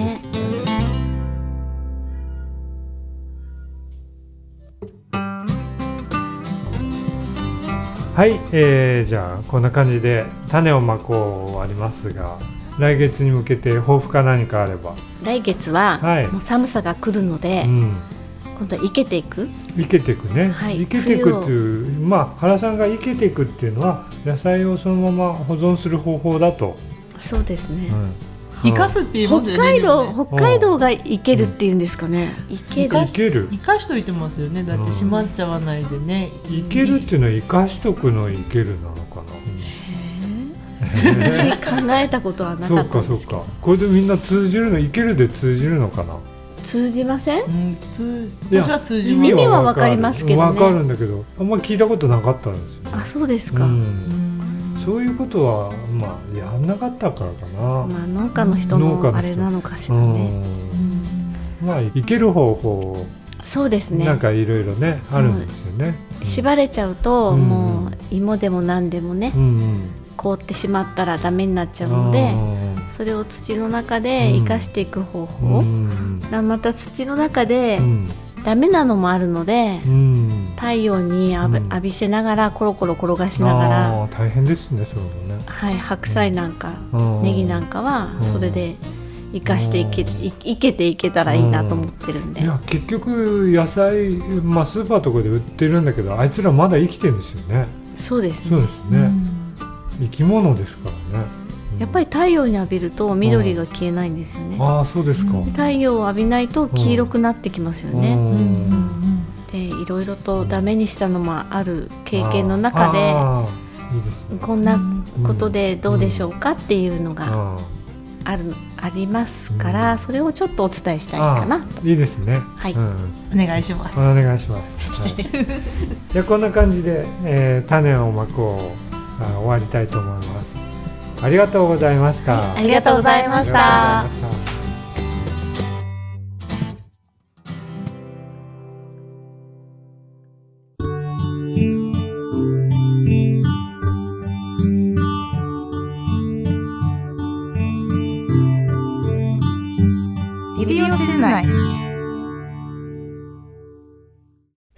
の小部屋。福子の小部屋の時間です。こんにちは、えーこの番組は北海道日高地方の某所にあります秘密の小部屋に毎回気になるゲストをお迎えしてその素顔に迫ってしまおうという対談的なインタビュー的な番組となっております。はい記念すべき第1回目のゲストは新日高町博物館館長斉藤博友さんです。どんな方なんでしょうね。楽しみです。皆さんは博物館へ行かれたことはありますか？博物館ってお好きですか？今回は愛すべき館長斉藤さんに博物館の楽しみ方などお聞きできたら嬉しいと思います。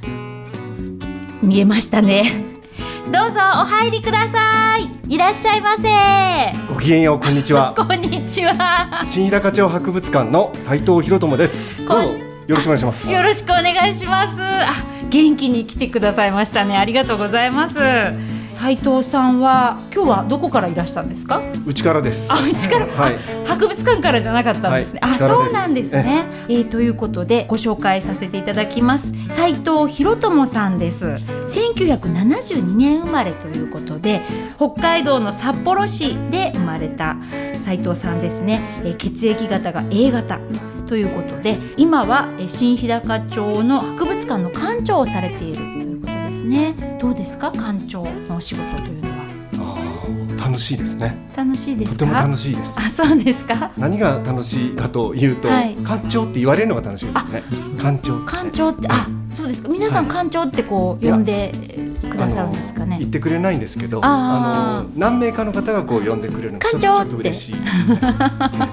あそうですか、はいちょっとキュンとなるんですかね。ね。ああ、なるほど、ええ。仕事がどうだじゃなくて呼ばれるのが楽しい、ええ。そうですか。と斉藤博友さんっていう漢字だと大きな月二つですよね。と博友さんとお呼びするんですけれども、私のおばあ様がねおばあ様が。つけてるんですね。ええ。そうなんですね。ちょっとだから変わってます。あはい、ということで、えー専門は歴史学考古学、えー博物館学およびその関連分野ということで、まあ、なんかお堅い感じですよねこれだけ読むとね。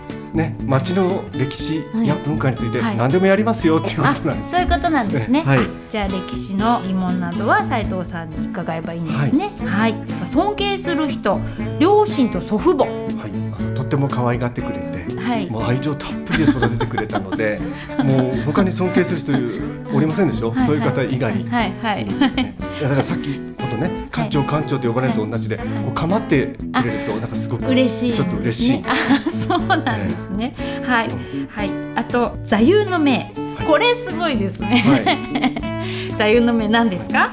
これはね、おかわり自由です。ね、あのおかわりを用意する側、うんつまり振る舞う側ね。うん。にはね相当の経済力と包容力が必要なんですね。必要ですよね、それは。ではい。もう一方でね、はいおかわりをしますよっていうする側には、あの独り占めしない、ねはい次におかわりする人のことを考えて、遠慮する思いやりの心そういう気持ちが必要なんですね。遠慮する心が必要なんで、あもうおかわり自由だからもうどんどん食べちゃおうみたいな。そうではなくてそう。そこそう奥ゆかしさがやっぱ必要。そこが斉藤さんですよね。いやいやいや。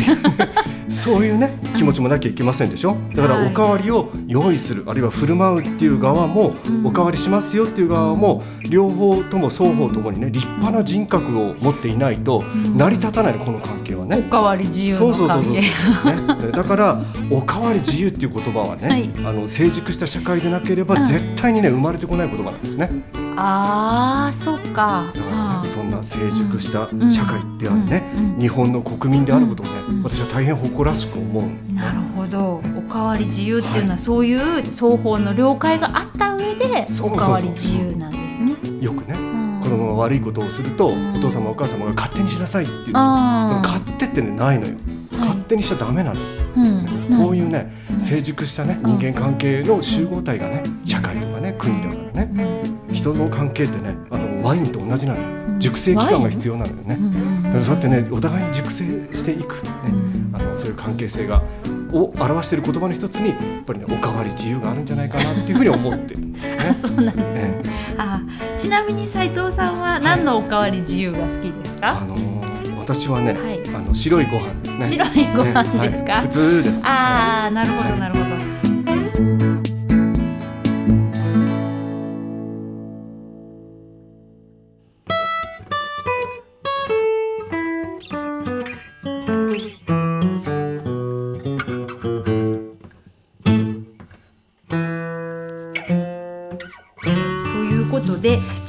回はですね博物館の館長である斉藤さんに、まあ、博物館についていろいろ伺おうと思っているんですけれども、えっと、そもそも博物館っていうのはズバリどんなところなんでしょうかね？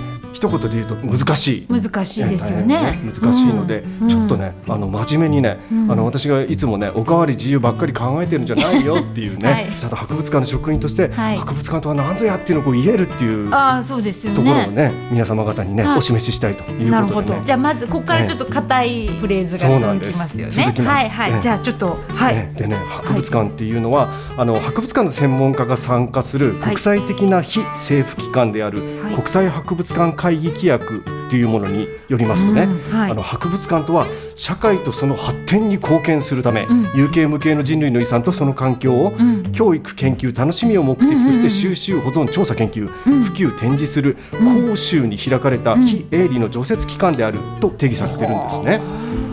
だから博物館とは有形無形の人類の遺産とその環境を教育研究楽しみ云々なんて言われてしまったら、うん私なんかはねその腹の足しにならない博物館なんてもう裕福な商家のね旦那衆の遊び道楽だと、はいこんなふうに思ってしまうんですね。はいはい。もうだから博物館長と職にある私なんかはね、はい旦那衆みたいなもんなんですね。はいだからね旦那芸皆さん旦那芸ご存知？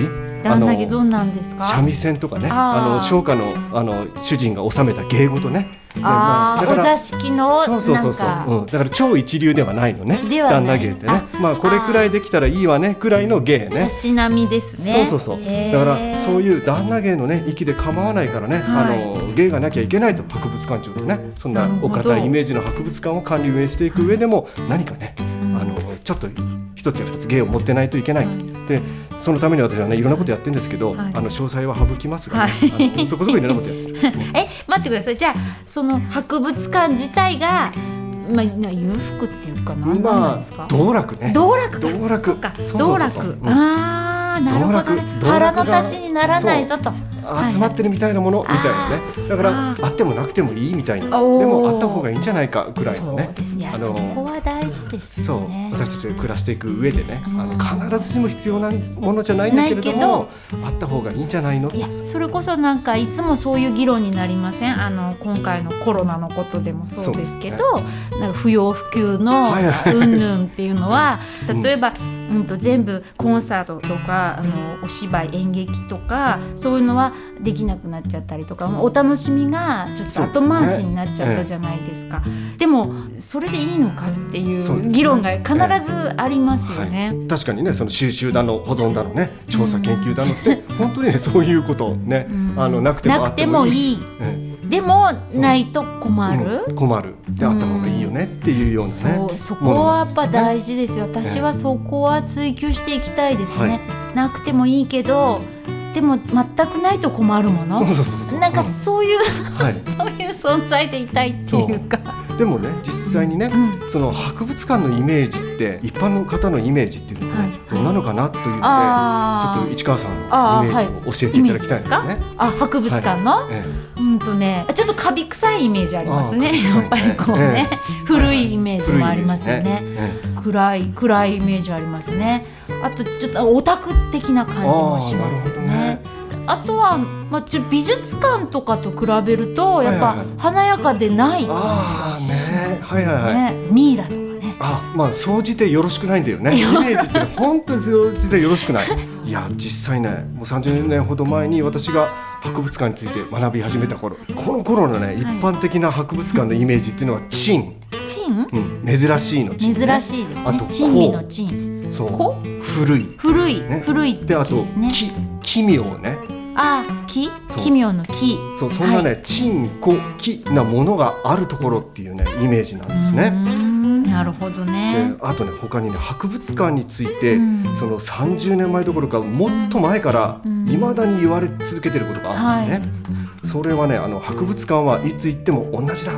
展示が変わらないっていうことなんですね。ああ、そうかもしれないね。それもねあの、うんなんていうか地味だなっていうイメージにもしかしたらつながってるのかなと思います。うんねででもねあの博物館の展示は、うんあの大きく分けるといつ行っても変わらない常設展示っていうのと、うんうん特定のテーマで期間を限定して行う特別展示っていうのにこう分けられるんですね。はい。はい。でそのうちの常設展示いつ行っても変わらないものを皆さんああもういつ行っても変わらない変わらないということになるんです。なりますね。で実はねこの博物館がいつ行っても同じなのはあのなぜかと言いますとねその博物館所蔵の優れた品を持ってストーリー仕立てで展示展開する展示手法がちょっと関係しているんですね。ストーリー仕立てで。ええはい。でなおそのね除雪展示されているっていうのは、うん。先ほど言いました通り優れた品うんなので、いわゆる一軍選手ですね。なるほど。なので、はいはい簡単にね変えるようなことはしないんですね。なるほど。一軍だからね、はいはい。それによってね展示が陳腐になってしまういつ行っても同じ、ね、ああのなることはねあえてね覚悟して我々はねそういう展示してね、さっきのミイラでいうといつもこのミイラがここに横たわってるみたいな。その博物館で一番いいものだから。一番いいものだから。一番いいものをお見せしたい、ああ、ね一軍だ。ミイラがね。はい。はいはいはい。ってやってるとね、まあ、いつもい。つも同じだと。悪口言われるので、うん。あの特定のテーマで期間限定で行う特別展っていうのを開催してですね。なるほど。あのいつも同じ展示じゃないですよっていうのもアピールするちょっとフレッシュな、フレッシュさもアピールしてるんですね。はい。でもねいつ行っても同じ常設展示なんですけれども、はい。まあ、資料保存の観点からあの、うん傷めちゃ困りますんでね長く何百年も次の世代に渡していきたいのでね。場合によっては展示資料を入れ替えたりして、はいあの良い状態で保存し直すとかそういうこともつまりあれですか？やっぱ博物館っていうのはそのあのこう展示しながら保存してるっていうことそうねけですか、ええ。展示して保存して活用するっていうことですよね。ああ、そうですよええそうねなんですよ。でもあれですよね。あの展示してるのって本当に氷山の一角で保存してる資料ってものすごいあるんですよそうですね。ね。うん。なかなかね彼らが一軍になるのは難しいので。難しいですか、ねあの特別展という形で、んあのですね、あの日一軍になりきれなかった彼らも日の目を見る機会を与えていくっていう。素敵ですねね。チャンスは平等なんですよ。ね、そういう形ですね。ちゃんと出してくる。私ちょっとその二軍とかにちょっとやっぱ興味を覚えますね。そう、そういう人たちをね、あのターゲットにしたいってところもあひねくれるんですね。てるから、はい。ええでもね展示物はそうやってね、あの資料を入れ替えるなどしてうん。更新することができるんですけれども、はい。最初から固定式の決まった位置にある展示ケースっていうのは簡単に変えられないんですね。なるほど。あのその場所に据え付けで作っちゃったのケで、ースがね。壊さないとなくならないとかね、はい。はい。新しいものに作り変えなきゃいけないとかってね、はい。なるので簡単に変えられないんですね。はいそういうふうに博物館の形そのものがこう変わらない、展示ケースい。つもそこの場所にあってはいはいはい。同じ形でっていうのがあるので、い。くらね展示している中身を変えても、いらっしゃった方はあら展示変わってない。同じだって見えちゃう。んですね。ああ、そうですね。もう仕方がないことなんですね。ああ、まあ展示の仕方もそうですよね。ケースもそうだし、急に照明が薄暗くなったりとか、ねミラーボールがついたりとかないですもんね。そうなんですよだいたいみんな見やすいように、そうなんです同じようにえやってますからね。えそうですね。同じイメージですよね。いつ行っても同じ。えもう同じ、うん、ね。うん。それが問題なんですか？ええはいそうなんです。はいだからこうね展示を一回作ってしまうと、うんそう簡単にこう変えることができないんですね。はい。でもねなぜね変えられないのかっていうことについてですね、最近の博物館に関する調査の報告からちょっともうちょっとですね、はい。お堅い話をですねあ続けさせてもらいたいなと思うんですね。はい。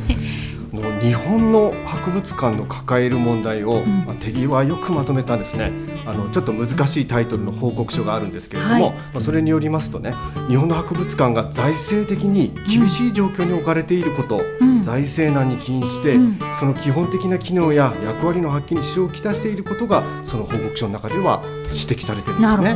お金がなくて困ってるってことですか？そうなんですね。はい。だからまあ資料を買う予算がないよとか、調査研究するための予算がないよとかですね、あの博物館の専門職員であります学芸員が、うん。その自分の専門外の事務や経理なんかも一生懸命やらなきゃいけない状況にありますよ、だとですね、うん。最後にない何々ない。何々ない。何々できないできないない。ない。何々できない、うん。そういう状況に日本の博物館が置かれているんだよっていうことがですねはい。その報告書で指摘されてるんですね。はいはい。だから博物館が今ね、うん。市川さんが言われた通りに、はい。い、つ行っても同じなのはお金がないからって言ってもいいのかもしれませんなるね。ほどね。はあそれでね私が勤めております新高町博物館ははい。2015年に、うん。あの静内山手町に開館しました。はい。あのねすぐ近くにありますそうねですね。ははいいで町の歴史をこうストーリー仕立てで紹介するどこにでもある博物館あなんですね。あそうなんですね。はい。で当館もですね、あの他と同様に、ん。いつ行っても同じなんですね、だから一度行ったらもう行かないと言われます いしつ行っても同じなんですか？そうなんです。いつ行っても同じなんです。なるほどね。だからね一度行ったらもう行かないって言われますしね。大金持ちでもないんですね。なるほど。ええ。はいはい。でもねあのいつ行っても同じことや大金持ちではないことをね、私はねほとんど気にしていないんです、ああそうなんです。館長としてはまあいいんだとそれで。ええ。はい。それはね、うん。あのアメリカの小説家、J.D. サリンジャーのせいなんですね。私のせいじゃないんです、うんあそうなんです。サリンジャーのせいなんですね、はいはい。で私はサリンジャーのライ麦畑で捕まえてに新日高町博物館はと自身の在り方の理想をね見出しているんですね。なちょっと待ってください。ここ、はい。だいぶ飛躍しましたね、はい。えっとサリンジャーのライ麦畑で捕まえてこれは随分あの有名な本ですよね。そうなんです。はい。皆さん一度ぐらいね、はい。青春時代手に取って、はあのページを開いてみたことがあると思いますが、私もちょっと最後まで読めてないんですけれどもはいはい。そのサリンジャーのライ麦畑で捕まえてと,、えっと博物館が何かつながっているということですか？そうですね。はいでね、はい。先にちょっとね、ん。あの今市川さんね最後まで読まれたことないっていうので、はい。あの非常にね乱暴な言い方をしてね、はい。先日詰めて言うと、はい。このライ麦畑で捕まえてっていうのは、はい。そこを不良でうん。奉公された少年がね、うん。あの3日間ニューヨークで過ごすっていう話なんですね。うーんでねストーリーはね合ってないようなものなんですけれども、うんあの名言にあふれているんですなね。るほど。はい。でね、よく知られているのはねあのその主人公の少年がかつて通っていた高校の国語の先生で、はい。少年にとっては最高の先生だというねあの人物をあの訪ねた折に、うんその先生が少年にあの示したね、うんあのサイコアナリスト精神分析医ですね、うんその人の言葉なんですね。なるほど。はい。それがね、あのうん未成熟な人間の特徴は、うん理想のために高貴な死を選ぼうとする点にある。うん。これに反して成熟した人間の特徴は理想のために悲壮な生を選ぼうとする点にある。無様でも生きていこうと。そっちを選ぶんだ。はい。あ。なんかわかる気がするしますね。す。と若い頃はなんかこう美しい死が美しいみたいな、そういうちょっとね、あの危険な発想ってあるかもしれませんけどそうじゃなくて本当に人は成熟すると、ねなんとか生きていく、どうにかして生きていく、えあいいですね名言でしょ？名言ですね。ね、こういうのにね、はい。あのサリンジャー読んだ人たちはぐっと引き込まれるんですけどなるほど。私は違うんです違うんですか、ええ。はい。あのそれはねあのどういうところかというとですね、はい。あの少年がねあのニューヨークで3日間過ごすお話でしょ、ん。そのニューヨークの自然史博物館を訪れた際の感想を言うんですけど、うん。はい。ここにね新日高町博物館と自分自身の在り方の理想をね見出してる。見出してはい。はいその一文をねまた紹介しますよ、はい。主人公はうんこの博物館で一番良かったのは全てのものがいつも同じとこに置いてあったことだ。さらにね仮に10万回行ったとしても、はい。エスキモーはやっぱし2匹の魚を釣ったままになってるあし鳥はやっぱし南に向かって飛んでるし、はいはいねはいはい。何一つ変わらないんだ。はい。変わるのはただこっちの方さうん。こっちがいつも同じではないというそれだけのことなんだ。うんオーバーを着てる時があったり、うん。両親がバスルームですごい夫婦喧嘩をやったのを聞かされた後だったり、うん。要するにどこかが違ってるんだ。なるほど。だからライ麦畑で捕まえてでは、この博物館で一番良かったのは全ていつもの,、うんのものがねいつも同じところに置いてあったこと。はい。またね何一つ変わらないんだ。変わるのはただこっちの方さって言うんですねだからいつも行っても同じというね博物館の残念な側面がうん。魅力とされているんですこれね。は深いですね、はい。そうなんです。うん。だからね、私たち博物館関係者って、ん。お金もないし、代わり映えもしない展示をしているんだけれども、そのために何一つ変わらない抜群の安定感をね、来館者に与えているんではないか。っていうかもしかしたら、何一つ変わらない博物館の弱点っていうのは、人によっては魅力かもしれない。たら、うん、ライ麦畑っていうのはね、うん。私に大いなる勘違いをねさせてくれたんですね。ね。だから変わるのはただこっちの方さという博物館のこう外形的なところに価値を求めていない人々のごひいきにね、新日高町博物館と私はなろうと決めたんですね。なるほど。何も変わらない安定感が博物館だと。博物館じゃなくてもう安定感って名前に。ああ最高。あねの新日高町安定感いいですね。な。え。でも変わらないものがあるとそれとあの対比して自分がいかに変わったか変わっているかってことが分かりますよねえ。そうですね。そうですよね、あのまあ、新日高町私が住んでるところは結構あの山の方なのであの山の中に住んでるとあまり変わらないんですよね 景色があの自然の移り変わりはありますけど変わらないんですよ、はい10年経っても。で変わらない自然を前にしてやっぱ自分が年老いたなとかそういうことはやっぱ考えますね。対比としてね。はい。さすが市川さん。素晴らしい。はい、はいえ？あそうですか。あのそんな変わらない博物館。変わらないことが素晴らしい博物館がこれは企画展のご案内ですね。記念物100年展。えー令和2年度。10月6日から始まっていますがこちらちょっと斉藤さん解説いただけますか？はい、あのこの100年の間ですね、あの史跡名称天然記念物と呼ばれる、あの遺跡とかですね、はい。あのそういったものの保護がどのように行われてきたのはい。かっていうのをですね、振り返る展示であの、はい。記念物100年展と題しまして、はい。あの文化庁がですねい。主催する事業なんですけれども、それをあの当新日高町博物館でも開催しますと。なるほど。10月6日からい11月8日の8日まで。間ですね、はい。はい。入場無料と。はいね。約1か月ぐらいですけれども、はい。い、やこれねチラシがすごいあの素敵なおめでたいチラシなんですよね、桜が咲いて、えっと亀がいてあと鶴がいて、はい。これは城ですかね。そうですね。うん、城のような建物があって、すごい綺麗なんですけどこれさっぱりわかんないですよ。何が展示されてるか、そうなんです。ね、そうさっぱりわかんないものを皆さんが確かめに来てください。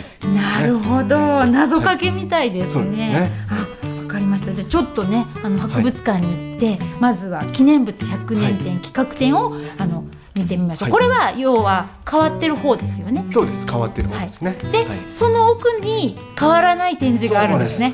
い。いつものやつが。いつものやつがあります。はい。いつもの動物がはい。同じ方向を向いていますよね。はい。おります。わかりました。じゃあ変わってる展示とあの変わらない展示と、えーそれをあの見る私っていう感じではい訪ねていただいて、でもしかしたら館長の斉藤さんもいらっしゃるかもしれない。そうですねあそしたらね、斉藤さん館長、はいちょっと読んでみますかね。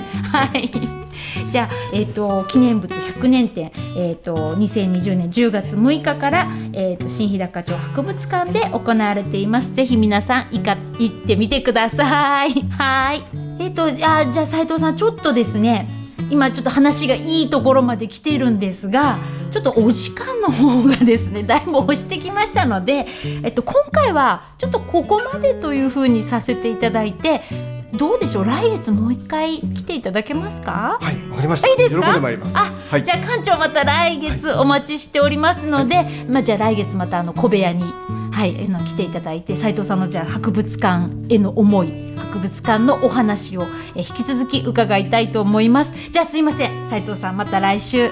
あ来週じゃないな。来月、はい。お待ちしております、はい。よろしくお願いします。はいさようなら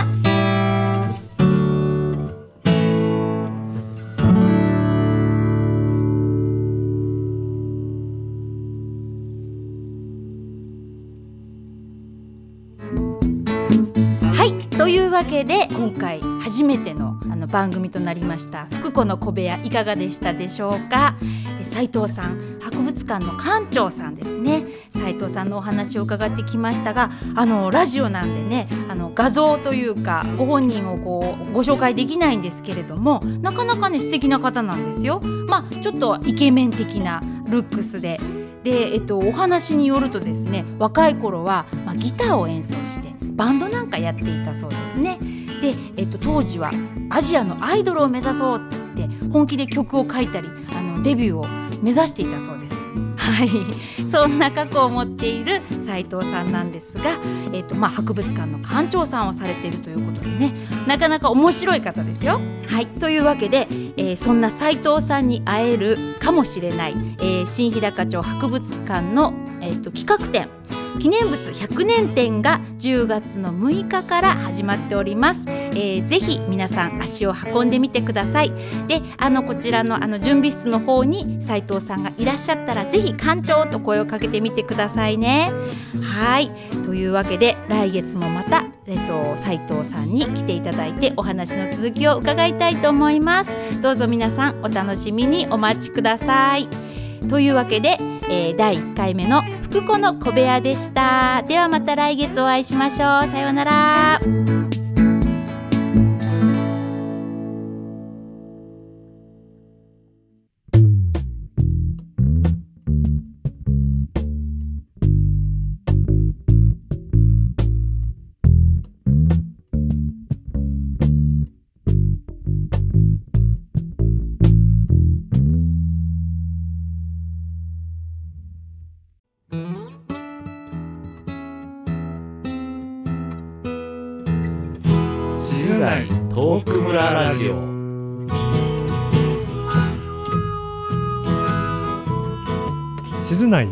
村ラジオの時間です。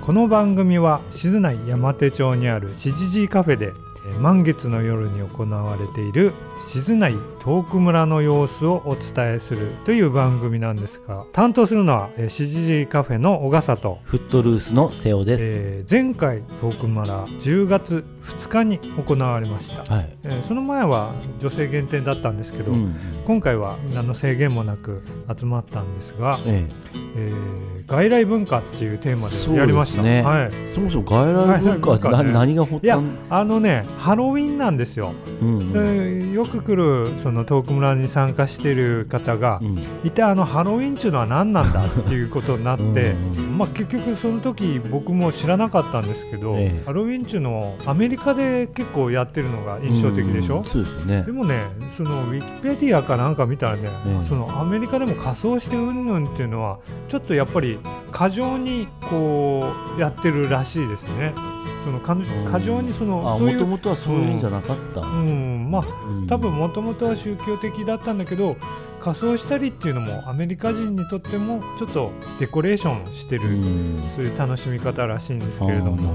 ええどうですか、瀬尾さんハロウィン楽しんだり？いやハロウィン全くやんないですね。ハロウィンはやんないですよね、まあその店の中ちょっとディスプレイに飾る程度は、うん。うん、するけども、あそうなんだ、うん。それでもウィンドウになんかこう、うん。ちょっとかぼちゃのなんかうん。おもちゃ飾ったりだとか、もうね。よくスーパーとかに勤めてる人に聞くと、やっぱりもう年間でこう行事が決まってるらしいですよね、うん。こうバレンタイン何々何々っていう、その中にハロウィンもきっと組み込まれてるようになっちゃったみたいですけれどもね、特にここ10年ぐらいで盛り上がりったらうん。なんかすごいですよね。よく渋谷の交差点でどうのこうのとかねうん。言いますけどね。なんだろうっていつも思いますけど、えでもそもそもそういうふうに考えていくとえうん。バレンタインクリスマスっていうのもなんだろうになりますけどね。まあそうですね、うん嫌なお親父たち。じゃあとりあえずね聞いてみましょうか。とりあえず聞いてみますか、じゃあ前回10月2日に行われた静内トーク村の様子を聞いてみましょう。今日は外来文化っていうことなんですけど。外来文化あ外来文化あの理由はねねハロウィンなんですよね。あハロウィンはなんでよ、あよく外来文化はいっぱい僕言いたいことあるけど。ああありますね。うんハロウィンもそうだけどん。古くはバレンタインデー。とバかレンタインデねー。でもバレンタインデーはちょっと違うでしょ？あのチョコレート自体はチョコのメーカーが、ハロウィンはどっから出てきたの？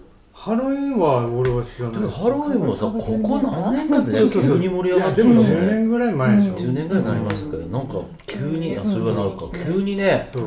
僕ら若い時ってだってハロウィンなんて全くないない。なかったもん。だから今でも全然そうそうだからやっぱりそうだね。若い時か体験してないことって、今流行ってもなんか何の感動もないもんね。その仮装したいとかしなきゃもないし、何なんですかハロウィンって。そもそも。お盆お盆と一緒。お盆。と一緒？お盆っていうか、また違う。なんか先先祖の霊が帰ってくるの？知らない。知らないてないかわかんないですけど、なんかそうあいうあれじゃないですか？なんかわかんないですけどそのお化けがいや子供がうん。仮装して家回ってお菓子もらうみたいなそんな。ろうそく出せようかろうそく出せよ近いですよね。うん。でろうそく出せ多分北海道だけですか？ろうそく。えそうなの？僕は初めて知りましたよこっち来てろうそく出せ出せよいや出さない。と引っかく今え知らない。2カップで。大負けに北海道なんです買っちゃうぞ北海道。でも道南だけじゃないですか？あそうなんですかあそうなんですか？出さなきゃ引っかく本でも当私ここに生まれたけど全然知らないです知らないですよ。函館の方だけだったもん本当？そうかいや昔はねちゃんとこう提灯にろうそく灯して家歩いて今はだからそれなくなったからただもらうのはお菓子だったりとか自分たちでもお菓子なんて食わなかった。ただろろうそく本当ろうそくうん。そしてそれまた灯していこうってみんなで。えろうそくだで。やれだったらそれ戻した方がいいですよねそのああ知らなかった。でも外来じゃないけどあの恵方巻きってあるでしょ、あれは完全関西なんでしょ、でもやってましたよね。やってた？やってた。あのの黙って食べなさいって。え子供の頃。私子供の頃はなか太った。巻き？あれは何？あのコンビニのあれでしょ？うん。コンビニの。20年前？東京に行った時にそういう人がいてそんなバカな風習なんてあるわけがないって知らなかった。知らなかった。今年の方角はうん。基地のこっちの方角見ろとってうん。黙って食べなさいとか言って。うん。へーあの食べ終わるまでずっと喋ってけど日本人はさそういうの真似するけど外人ってこう日本のものとか海外のものとかって真似したりするの？だから多分日本ってそういうの全部こう吸収して吸収カレーライスとかね。うん。なんかもう外来のもの文化をこうそうだよね取りラーメンもそうだし。うん。で日本うん。仕様っていうのは得意だからでもなんとなくですけど、はいまあ俺もアメリカのことよくわからないけど、アパートの鍵貸しますって知ってます、うん。パスタを茹でて食べるシーンがある。パスタってイタリアのでしょ、うん。それをなんかふざけてラケットでお湯を切るのね、うん。それで1ヶ月後にその見て懐かしく思い出すっていうのがあるんだけど、ここにパスタが引っかかってるんだけど、これで指でつまんでくるくるって回して食べるのね。うん食べれるわけない。ないですね。乾いてる。のね、うん。ということはあこの人たちって意外となんか西洋だから同じかなと思ったんだけどパスタのことさえ知らないのかもなと思ったんですよ、それよく考えてみたらチャイニーズがなんか流行ったのが日本食とか流行ったのも90年代とかあそうなの？に流行ってるんですよだかららあっちでもなんかこう徐々にいろんな文化を楽しもうみたいな風になったんじゃないかなと俺は勝手に思ってるんですよ。今は日本のコスプレとかねなんか世界化してますし。あーそうなの？いやすごいですよね。あそう漫画とかのそうです、ん。あのそうだ日本の？そうですね。コミック系は日本にしかないので。ロシアの人たちって親日家が多いって聞きますよ。で昔自分たち若い時ってあんまりヨーロッパの文化っていうなんかアメリカのまあ文化の偏ってますよね。か。アメリカイギリス。うん。うん。そっからねちょっとおしゃれな人はフランスイタリアあたりああそっかうん。そっか自分たちのもそうだもんね。あのポパイだとかああいう雑誌でもね。あポパイアメリカだとかね好きでしたよだって。ポパイって雑誌があってもうそればっかり見てたっていうか。もうでも高校、まあ、僕もねその高校の時とかに、そのアメカジとか、そのファッションで流行って、でだアメリカの大学のカレッジ T シャツをこう、好んでいけるような,、なんかすごい違和感をずーっと感じてましたね、あそれをしてたんじゃなくていや。嫌だったんだ。うん。なんでだろうだから例えば極論言うと極端なこと言うと、なんで日本人は服着てないんだろうとか。ああ着物？まあ確かに。スーツだって別にそんなに着心地いいわけじゃないのに、もう着物の方が楽ですよね。きっと。もう分かんない。ですそう男の人は楽そうなイメージ。着たことはあんまないので。男の人の着物はすごい楽そうなイメージ。それこそ戦争負けた時にもう「ギブミーチョコレート」ってみんな言ってたじゃないいやそうそうですね言葉言葉結構重要らしい言葉もすごい気になる。高島屋って新宿の西口に、あ南口にデパートが高島屋。がね、できると、タイムズスクエアってついたんですか、ああ出てるね。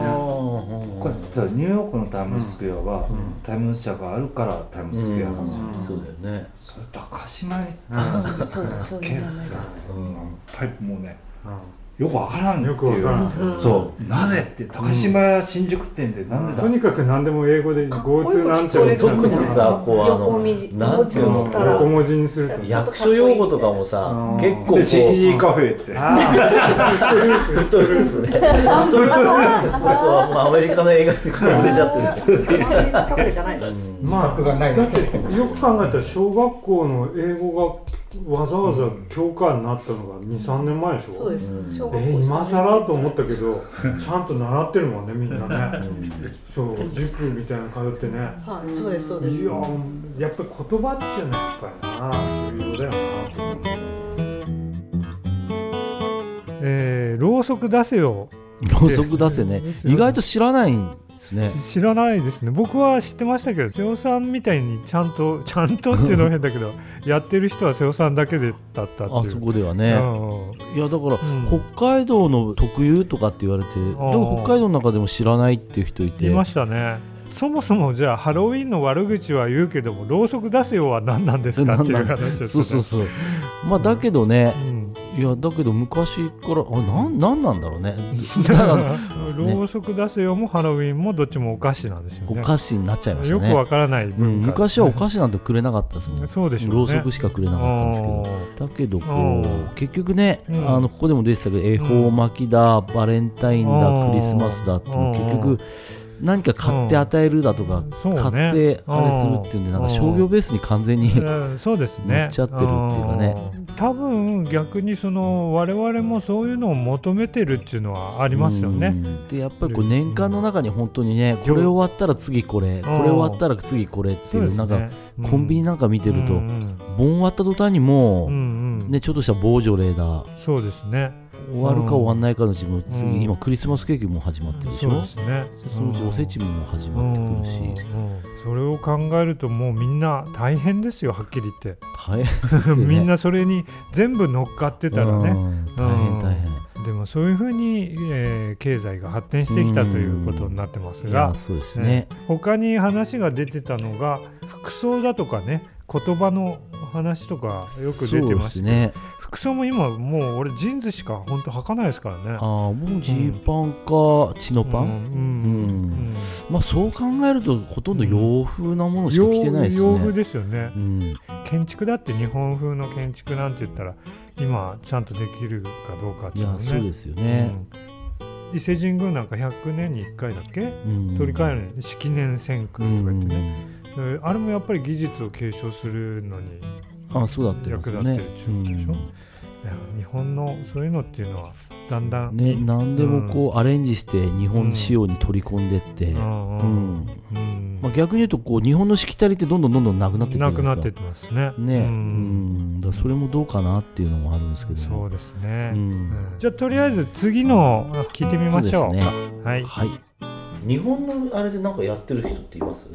自分の生活、まあ、お正月昨日ぐらは。いお月見お月見でした。ねあああお月見するんですかやっぱり。月見団子。忘れてましたけど今年は。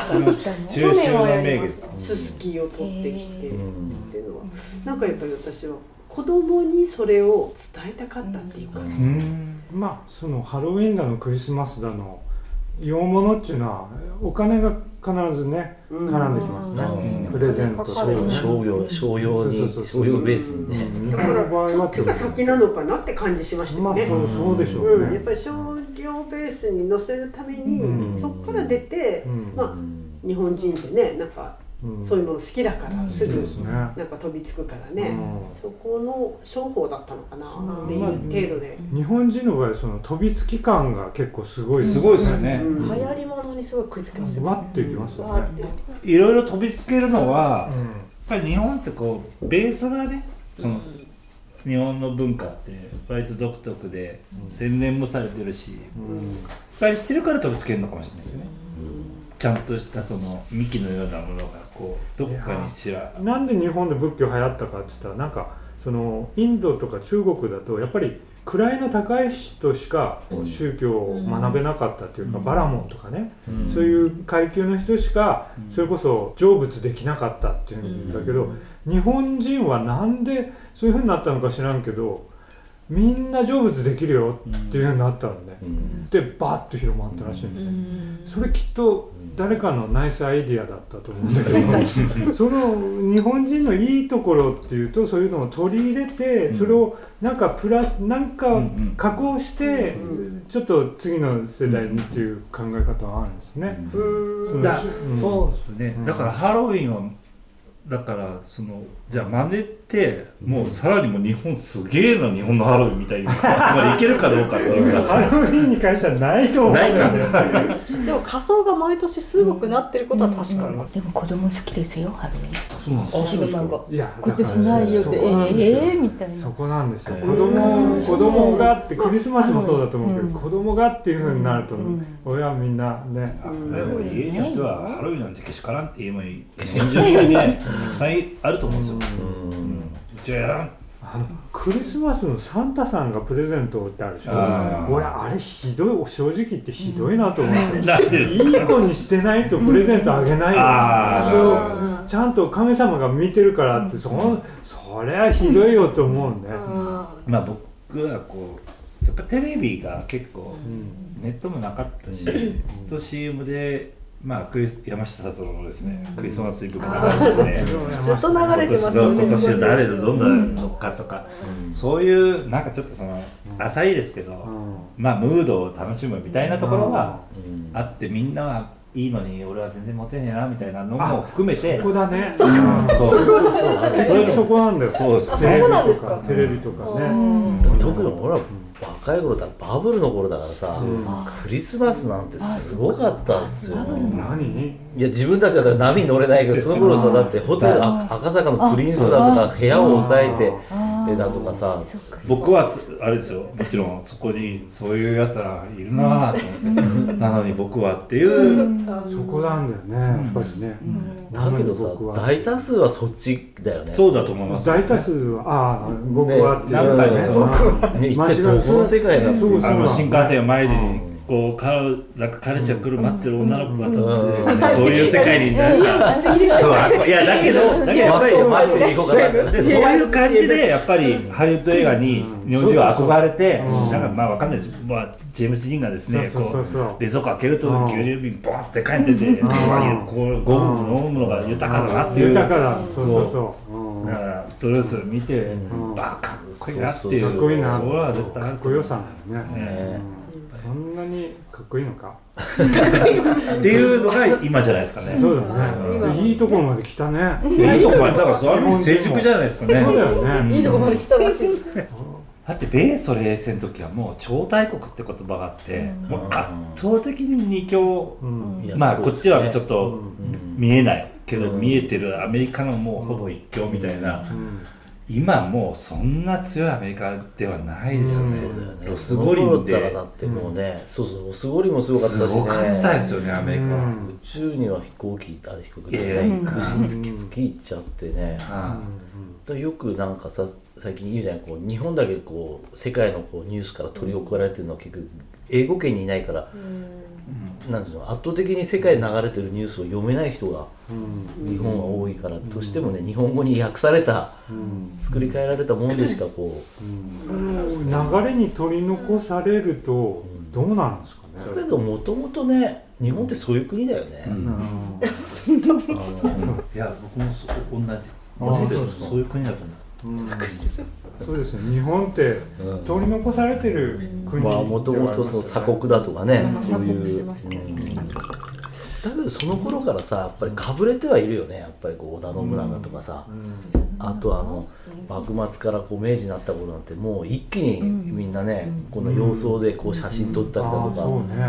ね。ああそうそうそう、でもだから結局それが独自な何かを作っていくんじゃないかっていうあれはありますよいや外来文化を、はい。その取り入れるっていうか、楽しめる大人の国ってことでいいんじゃないですか。大人の国。うん。おでやっちゃうよみたいな。どうでした？まあ、飛びつきやすい飛びつきやすい日本人、ねううん。ん、何でもやっぱり飛びつきやすいね。飛びつきますよね。そうなんですね。うん。なんでこんな飛びつくやっぱりこう、新しいもの好きだったり珍しいものにこう、うんうんだけどやっぱり、まあ、話でも出てたように、あの幕末の頃、まあ、はい。明治維新になって、うん。そこからね結構ね、うん。もう一気一気に洋風になってこう、うん。いろんな文化が入ってきて、っていうことでいくとねそういうの日本人好きだったのかな好きだったのかもしれないですね。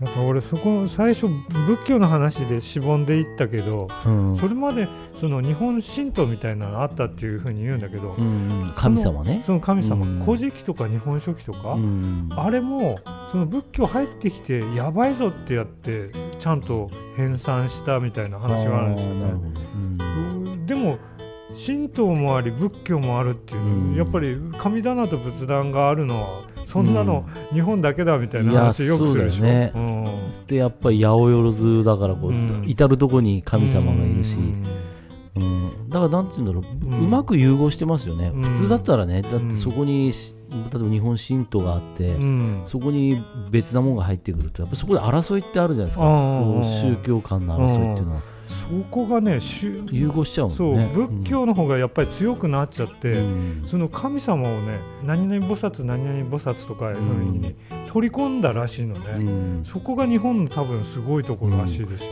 でさあ、仏教ってどっちかって言ったら自分たちの身近な家族のお祭ってあるみたいなイメージで、神様っていうのはさ今度さ、うん。もっと大きい存在で、うん。こうそこにさ、うん。自分の家族のことってあんまりこうお願いしたりしないじゃない、うん。自分守ってくださいねっていうのは先祖のじいちゃんばあちゃんお願いしますねっていうのはあるけども、うん。神様ってまたちょっとうん。お願いの仕方違うじゃないですか。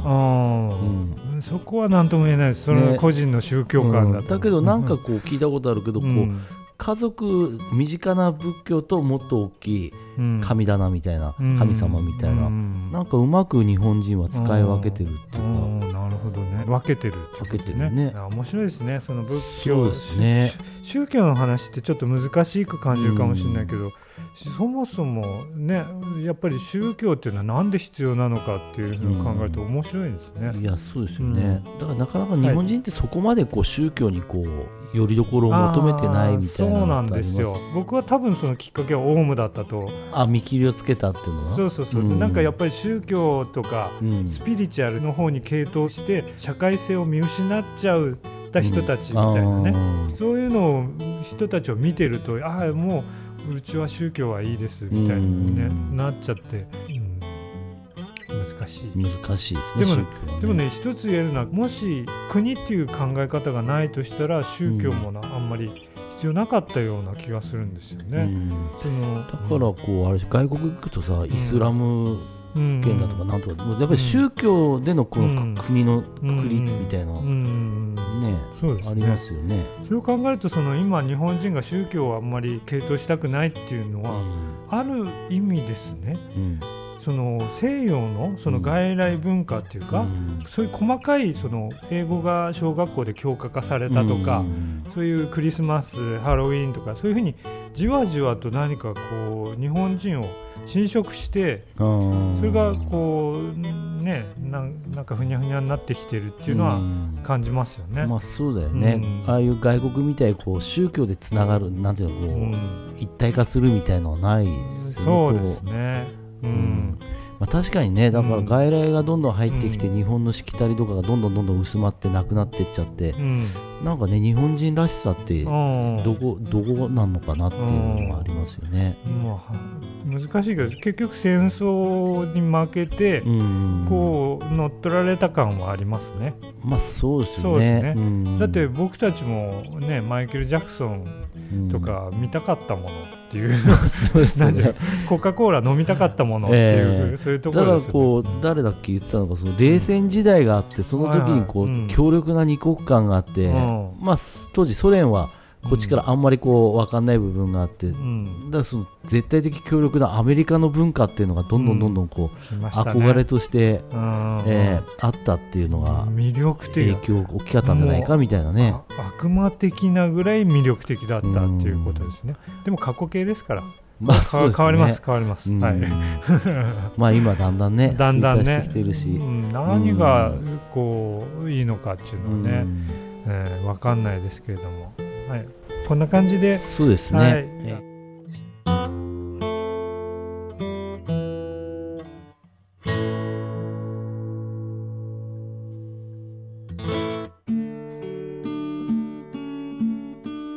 毎回こんなことをだらだらだらだらとやっていますんで、えー、じゃああのトーク村もし参加したい方がいたら、えー、ぜひご一報くださいと、うん、次回はですね10月のそうですね今月2回そうなの。あったんですね、まあ、満月が。28日9日ぐらい周期で満月っていうのが来るんですけど。そう次はね10月31日土曜日あ土曜日。えー静内山手町、えー、しじじカフェで、えー19時ぐらいかなそうですね。えーから始めますんで。今回なんだっけ？テーマ。決まっ次回テーマ何？なんだっけ？なんだっけ？あ決まってる。若瀬さんが強引にあのなんだっけ？格差でもないし。ベーシックインカム。あベーシックインカムしたんだっけ？すごい具体的なあの、うん。テーマにしたんだ、うんベーシックインカム知ってますよね？知ってますね。あの国民一人当たりに定期的にお金をあげますという恐ろしい政策ですけれども、うん。だけど実験始まってる国とかもね。ヨーロッパとかの方でしょ、うん。うん。で日本の場合はなんかベーシックインカムやるとしたらもう保険も年金もなしみたいな、なんかねね。そうなっちゃうとちょっとね、ん本当にぶっ壊れていくんじゃないかなとか、んまあ次回ね 次回ね。どういうお話になるのか。どういう話になるのか、うん。大抵お金の話になると熱くなるのみんな。そうですね。だから女性引いちゃうね。女性引いちゃうね、女性引いちゃわないように 頑張りましょう。ええわかりました はい。ええじゃあこんな感じで。まあこんな感じではい今月もねはい。はいじゃあ以上静内ト村ラジオの時間でした。はい。ありがとうございました。分かった。そよさんそこ一緒に言いたいのね。言っちゃうんだ言っちゃうんだね。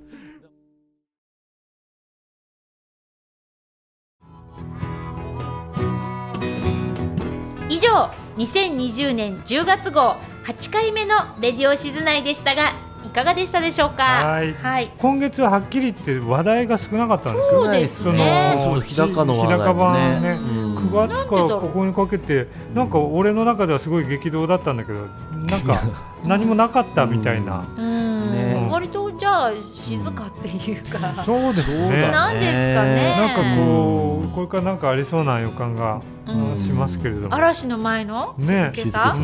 11なんですか？うんうんうんなんかまあ言ってもいいと思うけどポツポツポツポツね。感染者がこうところどころになんか何週間おきにポツンポツンってね。出てそれでそれがなんか結構住んでる人がね。だからなんとなくさこういけないよね。こう、上がっていけないっていうかさ、ポツポツと小出しになってるみたいでこう上がっては下がり上がっては下がりでこうなんとなくね。そうね。あらみたいな感じ何なの？っていう感じよね、まあでもねまあちょっとこれは慣れていかないとっていうそうそう。まあもう出るのが当たり前だと思ってねそう行っそう。てそんな犯人探ししてもしゃあないしね。そう、まあ落ち着いて、えっと淡々と行きたいなと思いますけれども、当たり前だと思ってね。はい、うん。はい、でもまあそんな感じでレディオ静内も、はい。あの淡淡々と。々と。淡々とね。あの行きたいと思いますので、うん。大事なことですね。はい、引き続きよろしくお願いします。はい。よろしくお願いします。で皆様からのあのご意見とかアンケート、感想、ん。あのアンケートのテーマですね。ははい。い、うん。もうあのお待ちしております。そうだ、はい。アンケートといえば、えっと私結構あの道外の。あのお友達とか先輩とかから、まあアンケート送りましたよって、結構いただくんですよ。お風呂のアンケートもいただいてたあので。ーさっきそうだね、はい。北海道の温泉何が入るの？みたいなね。そうそうそうそう。そう、だからねあの道外でこれを聞いてくださってる方も結構いらっしゃるので、嬉しいです。嬉しいですね。そういった意味でちょっと地域の情報もね、うん少しこう発信していねきたいですね。そうですね。動画者向け。そうですね、うん。白鳥来たよとかね。いいねそういうのね。雪降ったよとかね。そうですね。まあそろそろ今北海道の人はまあそろそろストーブを焚き始めたかなってところで、多分そろそろこう日高山脈も白くなるんじゃないですか。白くなって、ね。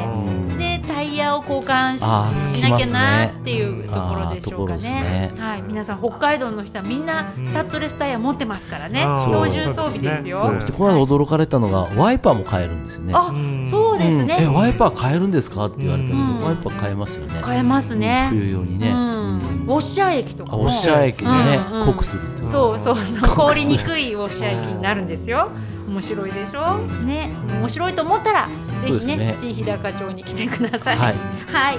というわけで、はい。えっ、とこんな感じで、はい。えっと今月もあの、はい。えっとレディオ静内10月号えっ、お。とこちらでお開きにしたいと思いますが、はい。はい、はい。えっと来月もまた、はい。あの同じようにお会いできることを楽しみにしております。はい。はい。えっと皆さん風邪などひかないように、は、はい。い。あの楽しくお過ごしください。はい。ありがとうございます。はい。ではまた来来週、はい。来月、来月。はい、お会いしましょう。はい。さようなら。